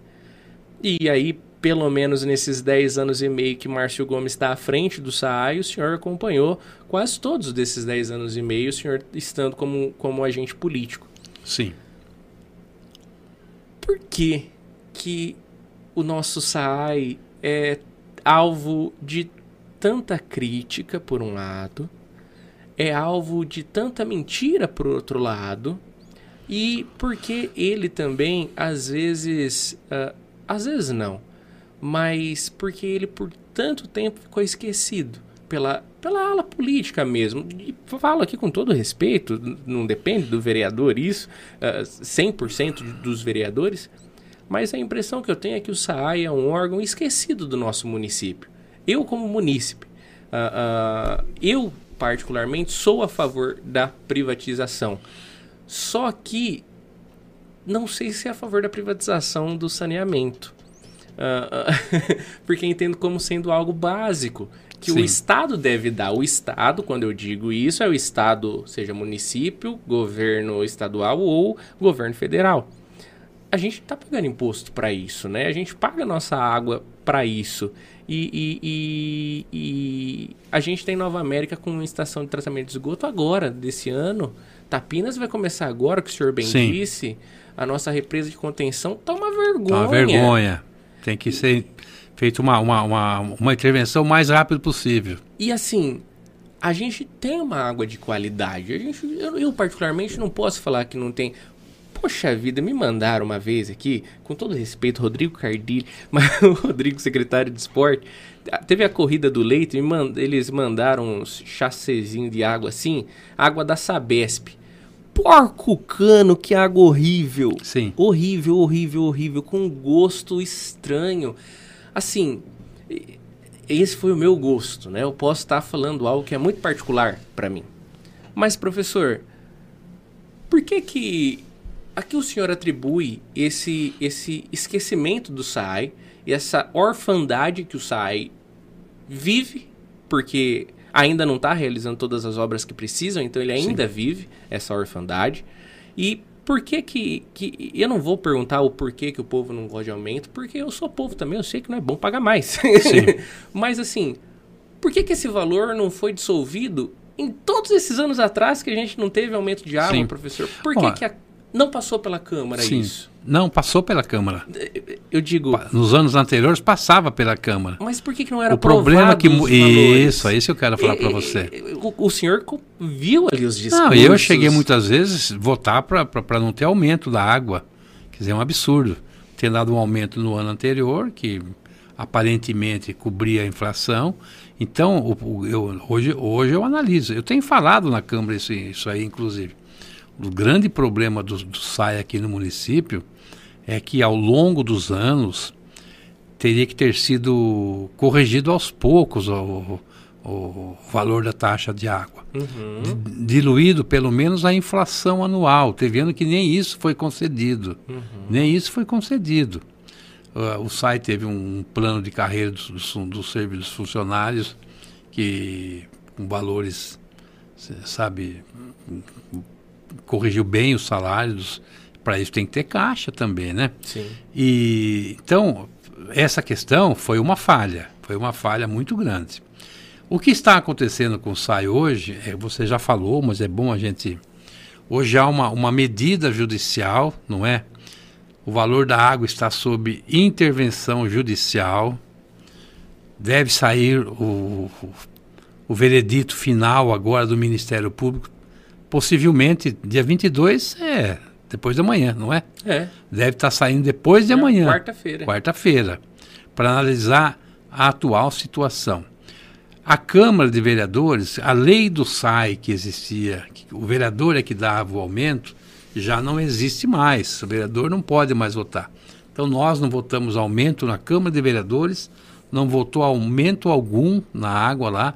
Votamos inclusive um projeto de decreto legislativo para ver se derrubava essa intervenção da justiça, mas não saiu nada por enquanto, não foi cumprido.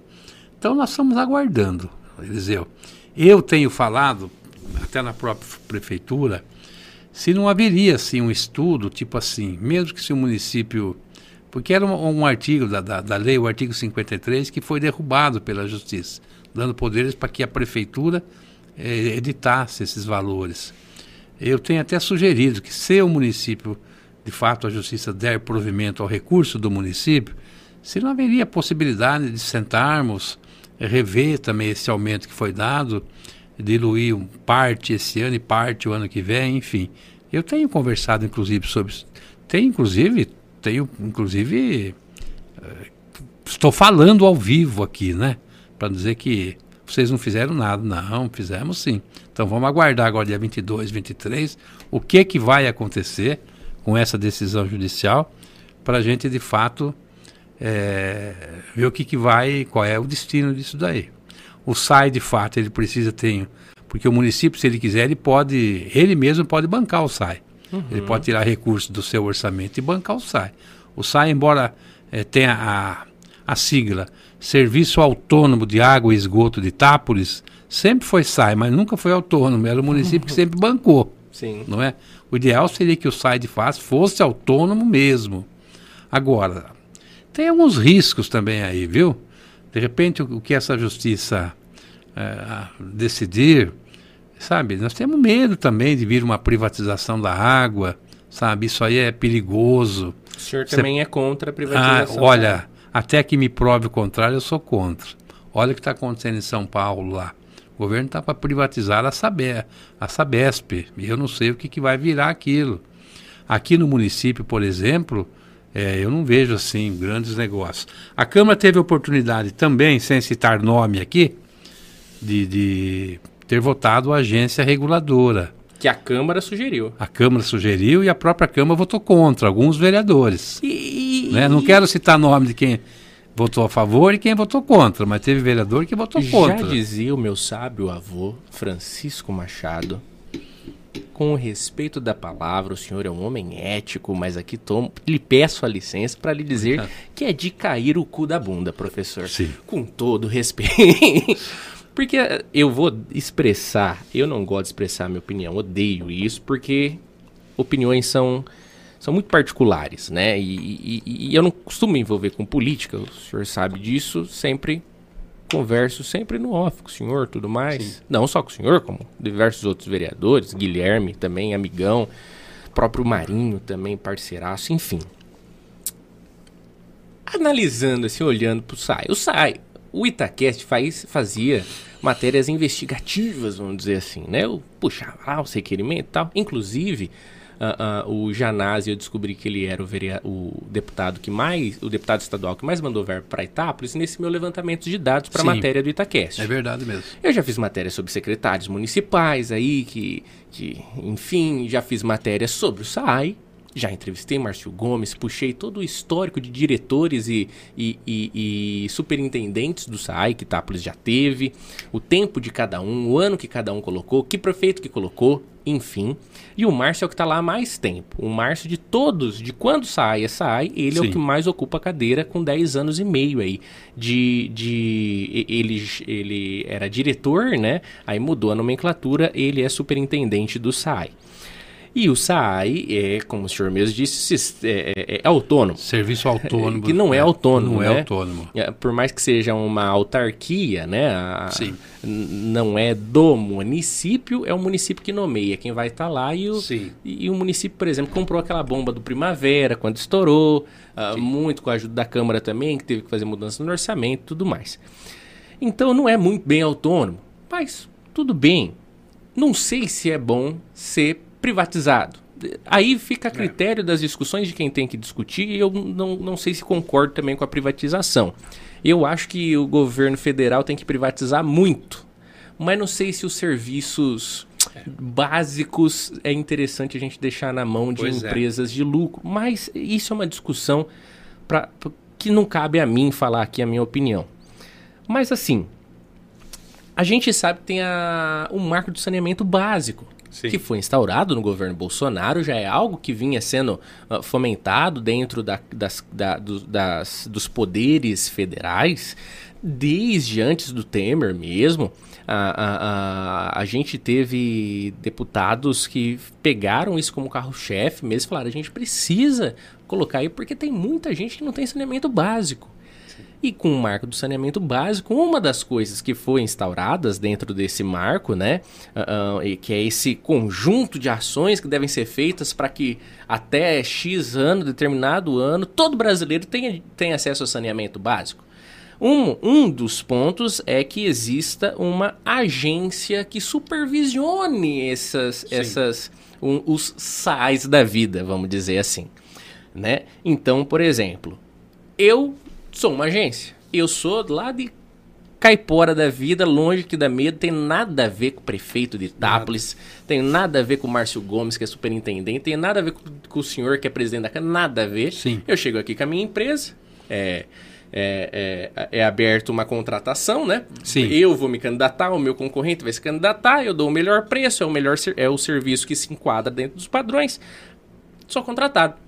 Sou contratado, eu vou analisar tecnicamente isso e vou fazer, ó, eu acho que o preço tem que ser esse, Sim. eu acho que tem que fazer isso, eu acho que tem que investir isso ali agora. Enfim. A lei federal manda isso. Manda. Manda isso. E Itápolis não tem isso. Sim. Porque quando era para votar, aconteceu isso. Então, professor, é? mas por que cargas d'água? É uma boa por pergunta. que cargas d'água? A gente tem o um exemplo da vereadora Juliane, que ela fez essa indicação quatro vezes. Quatro vezes. Sim. A indicação foi feita com tudo escrito. Uh, e, o, o, inclusive, a, a, o projeto de lei que foi apresentado para os senhores na Câmara era um Ctrl-C, Ctrl-V do que ela Sim. sugeriu. Sim. Com todo respeito ao Everton da Dalhover, que é assessor lá, ele, ele que montou o projeto de lei, mas ainda, ainda brinquei com ele. Que vagabundo você, você copiou e colou. Porque foi um Ctrl-C, Ctrl-V e a vereadora vai e me volta contra. Pois é. Qual o sentido político, professor? É. É uma estratégia política é, isso? O que, que eu posso te dizer? Eu não posso emitir nenhum parecer, mas foi de fato, na época, foi estranho, né? Porque naquela oportunidade ela tinha feito a emenda do projeto e depois ela votou contra a própria emenda dela, o próprio projeto. Tudo bem, acho que ela deve ter, ter sido seus seus motivos, suas razões, né? E hoje ela pede, você está acompanhando. Ela pediu agora. Ela pede para implantar a agência. Agora em março, ela É. fez outro pedido e, Então. inclusive, a agência que veio aqui para audiência pública com os senhores, foram sabatinados pelos senhores e tudo Sim, mais. exatamente. É a agência que ela sugeriu. Sim. Ela sugeriu. E, e o senhor votou favorável ou contra? Eu votei favorável. Favorável. Aí já já ia pegar o senhor aqui também. Mas o, o professor, e por que que não se volta a isso? Tem, Então, o executivo essa- pode sugerir Ele de pode sugerir, claro que ele pode, a qualquer momento. Então, por isso que eu te falei que ainda essa questão, vamos aguardar ver o que, que vai acontecer nessa. No primeiro, parecer no da- parecer de, de amanhã ou depois, para ver se vai ser mantido eh, essa taxa que a justiça determinou aí. Se for mantido, então a gente vai sentar para tentar ver se arruma uma alterna, uma outra alternativa, uma coisa paliativa. Se não, se perder isso aí, que aí ficaria sem aumento. Teria que fazer audiência pública, fazer isso, fazer aquilo, fazer aquilo, fazer aquilo. Ou o prefeito criar mais uma vez um projeto para Para agência. a agência reguladora. E aí, se a gente chegar aqui e falar que tem que ser 50% aumento, engula 50% de aumento. Porque é como você disse, a agência reguladora ela chega no município, ela levanta números, dados, custos e ela estipula o aumento. Tanto ela pode estipular um aumento de 10% como de 50%. É? Então, se tá a aí. gente já ouve um discurso aí que Itápolis, ah, tem água mais barata, tem água mais barata, tem água mais barata. Isso se bate muito nessa tecla. Bate Março muito, é. bate, o Mi bate Na muito. região é uma das mais baratas mesmo. Tudo bem que a água é barata. Eu concordo que realmente é barato. A gente tava com 18 reais aí. Não, é é. barato, é barato. É. Mas assim, o SAI não precisa dar lucro. Sim, tem que ser autossuficientes. Exato, Né? exato. Assim, mas uma agência não chegaria com essa visão de autossuficiência, né? Chegaria com a visão, talvez, de tem que dar lucro para ter uma reserva. É. Esse Então, povo não, não, não Poderia serviço. ser que uma agência tornaria a água ainda mais cara? Ainda mais cara, sim. Sim. Né? O que poderia ser feito é como é um contrato, tipo assim, passado aquele contrato, que eu entendo que quando você faz tem que ser cumprido, Sim. Quando chega no momento de renovar, você pode denunciar o contrato e Uhum. partir para uma outra, né? Então, estamos aguardando aí. Eu acho que nós lá da Câmara também estamos nu- numa fase de esperar o que vai acontecer agora, né? Para a gente, embora a gente já falou muito nessa questão, a Câmara fez tudo que tinha que ser feito, tudo que no- estava ao nosso alcance. dependendo do que acontecer agora, nós vamos ver qual é o caminho que a gente vai tomar, né, Eliseu? Que agora é o tá na mão do terceiro poder, que é o terceiro judiciário, poder, né? que é o judiciário. Sim, exatamente. Né? Então vamos ver o que, que vamos fazer agora. Que coisa. Mas não, é, é um problema, porque E politicamente é péssimo aumentar. é a água, péssimo, claro que é péssimo. Claro, sabe, um valor desse, é, ele causa um certo impacto, né? Muitas vezes, tá, mas não deu o ano passado, o ano retrasado. Então, tá, estamos dizendo que foi feito, também foi errado. Agora, se não tem possibilidade de, de, de, O meio de termo. um meio termo, isso, né? Da minha parte, lá do Legislativo, se vier essa proposta, a gente senta e analisa e vamos procurar ver o que, que é melhor, né? A função do político, é, e agora como munícipe, professor, toma a liberdade aqui dele dizer, a função do político é tentar achar o bem comum, o melhor Sim, para todos. melhor para todos. A justiça, muitamente, muitas vezes, por mais de às vezes ser representada por uma mulher com vendas e uma, e uma balança, muitas das vezes ela não faz o que é melhor para ambos os lados. Não, ela aplica, Ela aplica, ela a, aplica lei a lei friamente. friamente. Talvez não seja o melhor para ambos os lados. Então, Sim. Fica aí a- a- o clamor, né? Sim. Talvez, ah, precisa aumentar. Tentar ver o meio termo. Sim. Tentar ver o meio termo. O senhor tem razão, Sim. viu? Então, mas que Eliseu, não é fácil. Não, não, é, fácil. fácil. É um, é um tema que a gente espera. Temos outras questões aí, por exemplo, a questão do cemitério, não é? Eu deixei já muito bem claro, embora tenha algumas pessoas que entendem que, aliás, na Câmara mesmo, quando foi votado, deu 5 a 4.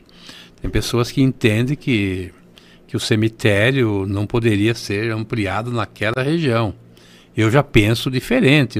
Eu sou claro naquilo que eu falo, eu não, eu não, não, me, não me omiti naquela oportunidade. Ali existe uma área grande ali, parte dessa área será um mer- grande mercado que já está começando a construção, uma outra parte o proprietário vai fazer eh, um conjunto de casas lá, e uma outra área também razoável, ele doou para a prefeitura, sem ônus, sem custo para a prefeitura, exatamente para ampliar o cemitério naquele local ali. Aí a prefeitura tem que tomar todos os cuidados com relação eh, à proteção, com, rela com relação à água, com relação, enfim, aquilo que a, que a, que a CETESB exige. O que acontece hoje, que nós vamos ter cemitério para mais 60, 90 dias aí. Isso aí é ponto fácil. Abrir um cemitério novo, além do custo que você precisa comprar a área, a CETESB cria mil e uma exigências. Não daria tempo hábil para fazer isso. Então, eu entendo que é ali que tem que ampliar o cemitério, com todos as, os cuidados, com toda a modernidade, com toda a proteção, enfim. Ah, para não ter problemas até com a vizinhança, que são, são muitos vizinhos, mas tem problema, o que, que a gente vai fazer? Não dá para se omitir. Agora, tem uma outra questão também que eu venho pedindo, eu espero avançar nessa questão. Nós temos pedido também, outros municípios já, já, já tem municípios que já fez, aquela parte velha do cemitério, estou falando mais uma vez aqui publicamente, eu entendo que o município tem que implantar, como outros municípios fez, o ossário. O ossário, ou seja, chegou lá num túmulo de 1920, que tem muitos lá no cemitério, Uhum. que nunca mais a família passou por aqui, o túmulo está literalmente abandonado. Uhum. Então, pode ser feito um projeto de tal forma que, com todas as exigências da lei, seja notificado publicamente no cartório ou no próprio fórum, para que as famílias, que às vezes nem existe mais, às vezes a pessoa passou por aqui, não tem ninguém aqui. É uma cidade de 160 anos. Sim, entendeu? 161. Então, cumprido aquelas chamadas que é feito pelos cartórios, pelo fórum, não apareceu ninguém, reaproveita esse túmulo. Retira-se, se é que tem alguma coisa ainda, mas identifica no ossário, com a placa, identificando que aquele, os restos mortais daquela pessoa está naquele ossário lá. Então, eu espero que isso, porque nós temos um- também um cemitério perdido lá dentro. Com certeza. Um cemitério perdido, você pode ter certeza. Então é outra questão também que é, essa é uma outra questão também que com certeza vai estar no debate. Isso aí também a gente espera que, que isso seja resolvido também o mais rápido possível, não é, Eliseu? Com certeza, professor. E para a gente encerrar, professor, falar de uma coisa muito boa. Vai abrir concurso por lá, então? Vai, Eliseu. Vai sim, viu? A Câmara Municipal já abriu o edital, não é, Eliseu? Acho que você tem os dados Eu aí, tenho. né? É, acho que no dia 14 abriram-se as inscrições. No dia 16. Dia 16, isso. É somente pela, pela, pela, pela, pelo, pela internet. Tem um site aí, é o www.valesp.com.br Isso. Valesp. Valesp.com.br. Essa foi a empresa que ganhou esse certame aí. Os cargos são motorista, que hoje é uma exigência. A Câmara tem o carro, mas não tem motorista. O controlador, que também é um cargo que nós já fomos até notificados pelo Ministério Público, nós e a Prefeitura. Nossa. É, é uma função importante na Câmara. E o operador de, de, Som e imagem. de som e imagem. É uma pessoa que vai trabalhar com som, imagem, com a, com a rede social, enfim. Então são concursos que já estão abertas essas inscrições. Eu não vou. é, o período é de Ó. 16 a 30, né, Eliseu? Isso, de 16 a 30 de novembro Isso. agora. Lá no site tem os valores. O de, Isso. o de controlador interno é 70 reais para se 70 inscrever. reais. E o de motorista e técnico de som e imagem é 50, 50 reais. reais. Só dá para você prestar para uma dessas vagas. Isso, porque é o mesmo período. E o Horário. O, salário aproximado aí do controlador interno, salvo engano, tá tudo lá no edital, mas salvo Sim. engano é 5 mil e uns quebrados. Sim. De motorista é 4 mil e uns quebrados. E o de técnico é 2 mil, quase 3, uns quebrados por aí. Exatamente. É mais ou menos nessa faixa aí. de- Isso. De, de- mas lá tem. A escolaridade exigida também, se você quiser dar uma citada aí, é o motorista é ensino médio completo Com carta D. com carta D. E o de controlador interno precisa de curso superior, tanto Advogado, advogado, contador, contador, é, administrador de empresa. Exato, nessas áreas mais técnicas internas Isso, mesmo, né? e o técnico de, de o som. motorista também, professor, precisa ter um ano Isso. de, de carteira, De carteira, né? isso, Não é. pode estar na provisória. viu? Não, não pode. e o, o técnico de som e imagem precisa ter ensino médio. ensino médio. Só isso. Isso. A, a, a- a inscrição, professor, é de 16 a 30 de novembro, então começou essa semana passada, vai até dia 30 agora, final de novembro. Sim. Ah, os... E as provas, em princípio, estão marcadas Pro 14 de janeiro. com pé. Para 14 de janeiro, em princípio, está marcado para essa data. Então, essa é uma notícia importante. Nós vamos passar mais detalhes, porque é, o interessado entra nesse site aí Uhum. e pega todas as informações, eu acho. Na Câmara Municipal de Itápolis, nas redes sociais, está tudo também especificado Sim, lá. O Flávio exatamente. faz um trabalho excepcional, né? Excepcional. E está tudo especificado lá, tanto os valores já, ah, ah, e, e é valor inicial, né? Porque na Câmara tem, Isso, tem as tem o vantagens. plano de carreira o plano também, de né? carreira, tem é, 50% do plano de saúde apenas para os funcionários, porque pouco tempo houve muita polêmica nessa questão. Aliás, muitas pessoas maldosas, inclusive, né? achando que a Câmara está pagando 180 mil reais por ano para pagar plano de saúde para funcionário e vereador. Isso é mentira. Isso é mentira. Desde 1997, a Câmara tem lá uma lei que diz que para os funcionários, que são nove funcionários, a Câmara está autorizada a pagar 50% do valor do plano. Se o funcionário quiser, é por adesão. Hoje Ah, é por adesão. Entendi. Hoje daria por volta de 21 mil da Câmara e 21 mil do funcionário ano. Aham. Para os senhores vereadores, não tem plano de saúde para vereador. Então, meu, meu amigo que está nos acompanhando, para que não mais se destile esse veneno por aí afora, porque tem algumas pessoas que são especialistas em fazer isso, Câmara não paga plano de saúde para vereador. E nem pretende pagar? Se ele quiser aderir nesse plano, ele pode aderir, ele se inscreve também. Só que ele paga 100% do plano. O vereador paga 100% do plano. Entendeu? Entendi. Já é um, um benefício para ele, porque os valores também são um pouco menor. Aham. Só que ele tem que pagar 100%. O vereador não tem nenhum benefício. Nem aqui Tapa, acho que nem em outros lugares por aí, viu? Então gostaria também de aproveitar essa oportunidade para deixar essa mais essa informação. Alegria, você tem que esclarecer mesmo aí para é, que não haja confusão. Não, né? que não haja confusão, porque tem muitas pessoas, que é uma minoria, viu? Sim. É aquela turma assim do quanto pior, melhor. Sim. Porque tem muitas pessoas que são, muitas vezes, são mal informadas. Mas às vezes com, tipo assim, uma reportagem como essa aqui, um bate-papo como é, nós podemos estar esclarecendo tanta coisa. Mas existe aquele que é o mal intencionado.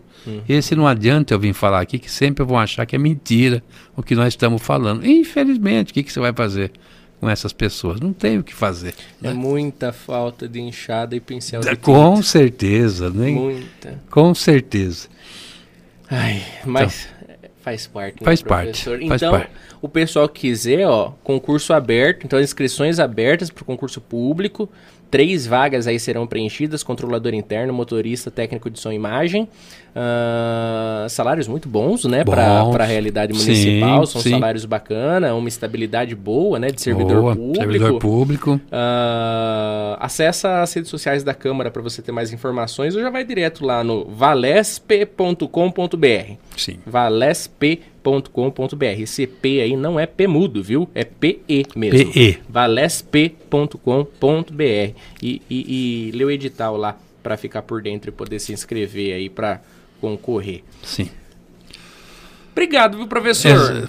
Eliseu, eu que agradeço essa oportunidade, muito importante essa sua oportunidade, essa oportunidade que você está nos permitindo, a mim e as pessoas que por aqui sempre estão passando. Agradeço muito mesmo. Foi um prazer eu conviver essas, esse tempo com você. Acho que nós pro- procuramos explo- explorar temas importantes, passando para a população informações importantes. E eu quero cumprimentar a você que nos deu a honra de nos acompanhar. Né? Eu quero deixar, ah, me colocar à sua disposição. Se algum munícipe precisar uma hora falar com a gente, eu estou à disposição. Nos procure na Câmara de Vereadores. Diariamente eu estou na Câmara, dois períodos. Se eu não tiver, é, basta dizer que quer falar comigo, que o pessoal da Câmara me localiza, enfim. Então, é isso que a gente é, quer agradecer essa oportunidade. Viu, Eliseu? Alegria, professor. Sucesso para você, que, que o teu projeto aqui do Itaquest, ele se consolide sempre, cada vez mais. Vocês prestam um serviço muito importante aqui para a população.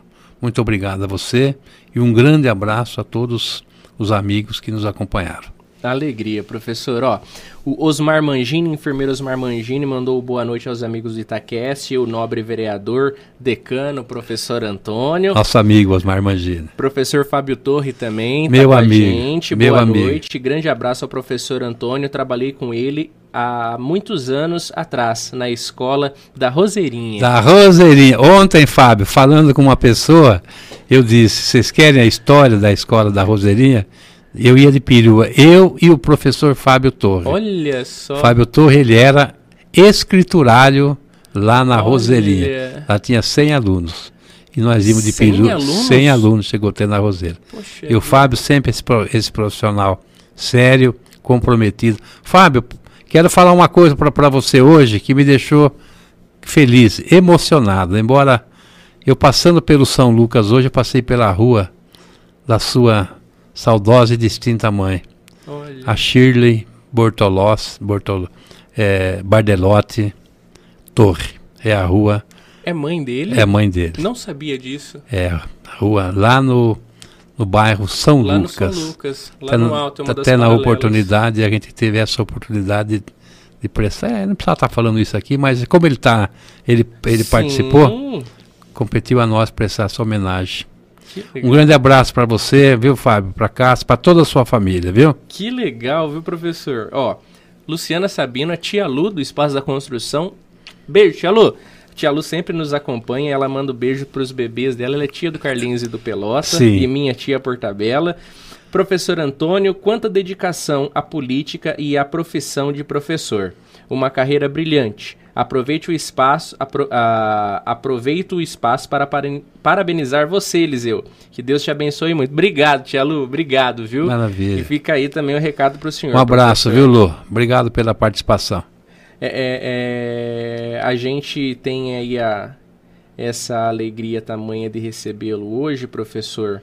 E, e assim, a gente sabe que por conta das datas, pouco eu tô por lá, né? Pouco às vezes a gente se fala lá nas, ses nas sessões em si, por conta do nosso programa ser de segunda-feira também. Sim. Porém, o senhor sabe, a gente sempre papeia, a gente sempre conversa, a gente sempre tá aí uh, uh, uh, à disposição, quer queira, Sim. quer não.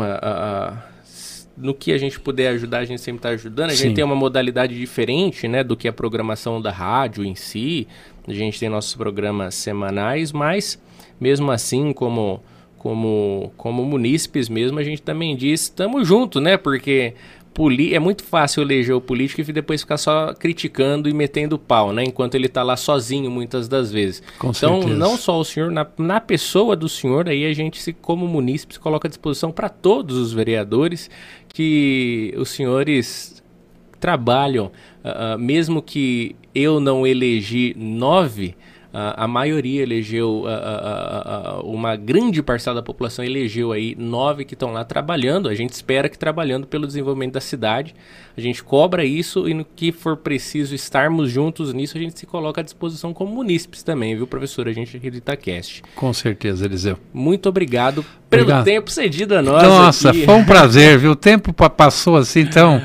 Foi um prazer mesmo esse bate-papo, viu? Obrigado, professor. Deus quiser, vai ter uma próxima. Se Deus vai, quiser. E ao longo dos nossos dias aí, a gente vai estar sempre sentando, conversando. Com certeza. Para a gente estabelecer alguns caminhos também aí que a gente acha importante para a população. Com certeza, professor. Obrigado mais uma vez. Obrigado, Eliseu para vocês que nos acompanharam. Fica o nosso até semana que vem com o Ronaldo do sindicato. O Coringa lá do sindicato vai estar com a gente semana que vem, hein? Vai vir papiar conosco. Então, fica aqui o meu abraço, o meu bom descanso a vocês que nos acompanharam no ao vivo. Para você que está vendo, assistindo aí, ouvindo a gravação. Fica aí o nosso convite para você assistir o resto também aí das próximas, beleza? Até semana que vem. Ah, ah, obrigado aí pelas felicitações de todos. Ontem, dia da bandeira, 19 de novembro, completei meus 24 aninhos. Que coisa, não? Que coisa, não? Ah, ah, ah, ah meu primeiro aniversário casado. Aí, De muitos, com certeza. Se Deus quiser. Parabenizei Deus você quiser. ontem, vi aquela obrigado. fiz questão de te postar. Obrigado. Parabéns, professor. saúde, muito sucesso, viu, Muito Gisele? obrigado, viu? E a todos também que me parabenizaram, fico muito obrigado aí. Uh, sempre peço, né? Quando tem oportunidade, eu peço aqui para vocês, rezem Rezem não só por mim, aqui pelo pessoal do Itaquete, Pelota, Carlinhos, Jonathan, Chico, o Edson Júnior também. Nós aqui compomos o Itacast também nessas nossas parcerias que a gente faz aí com a Primeira FM. Sempre reze aí por nós. Nós somos aí uh, uh, uh, escravos do entretenimento, escravos do microfone, escravos da alegria e da comunicação somos escravos seus que nos ouvem e nos assistem. Então, rezem por nós, torçam por nós, a gente vai trocando aí essa, essa, essa, esse carinho que sei que muitos têm por nós e eu, particularmente, tenho muito, muito por vocês que nos acompanham. Então, fica o nosso até semana que vem, tá bom? Tchau, tchau.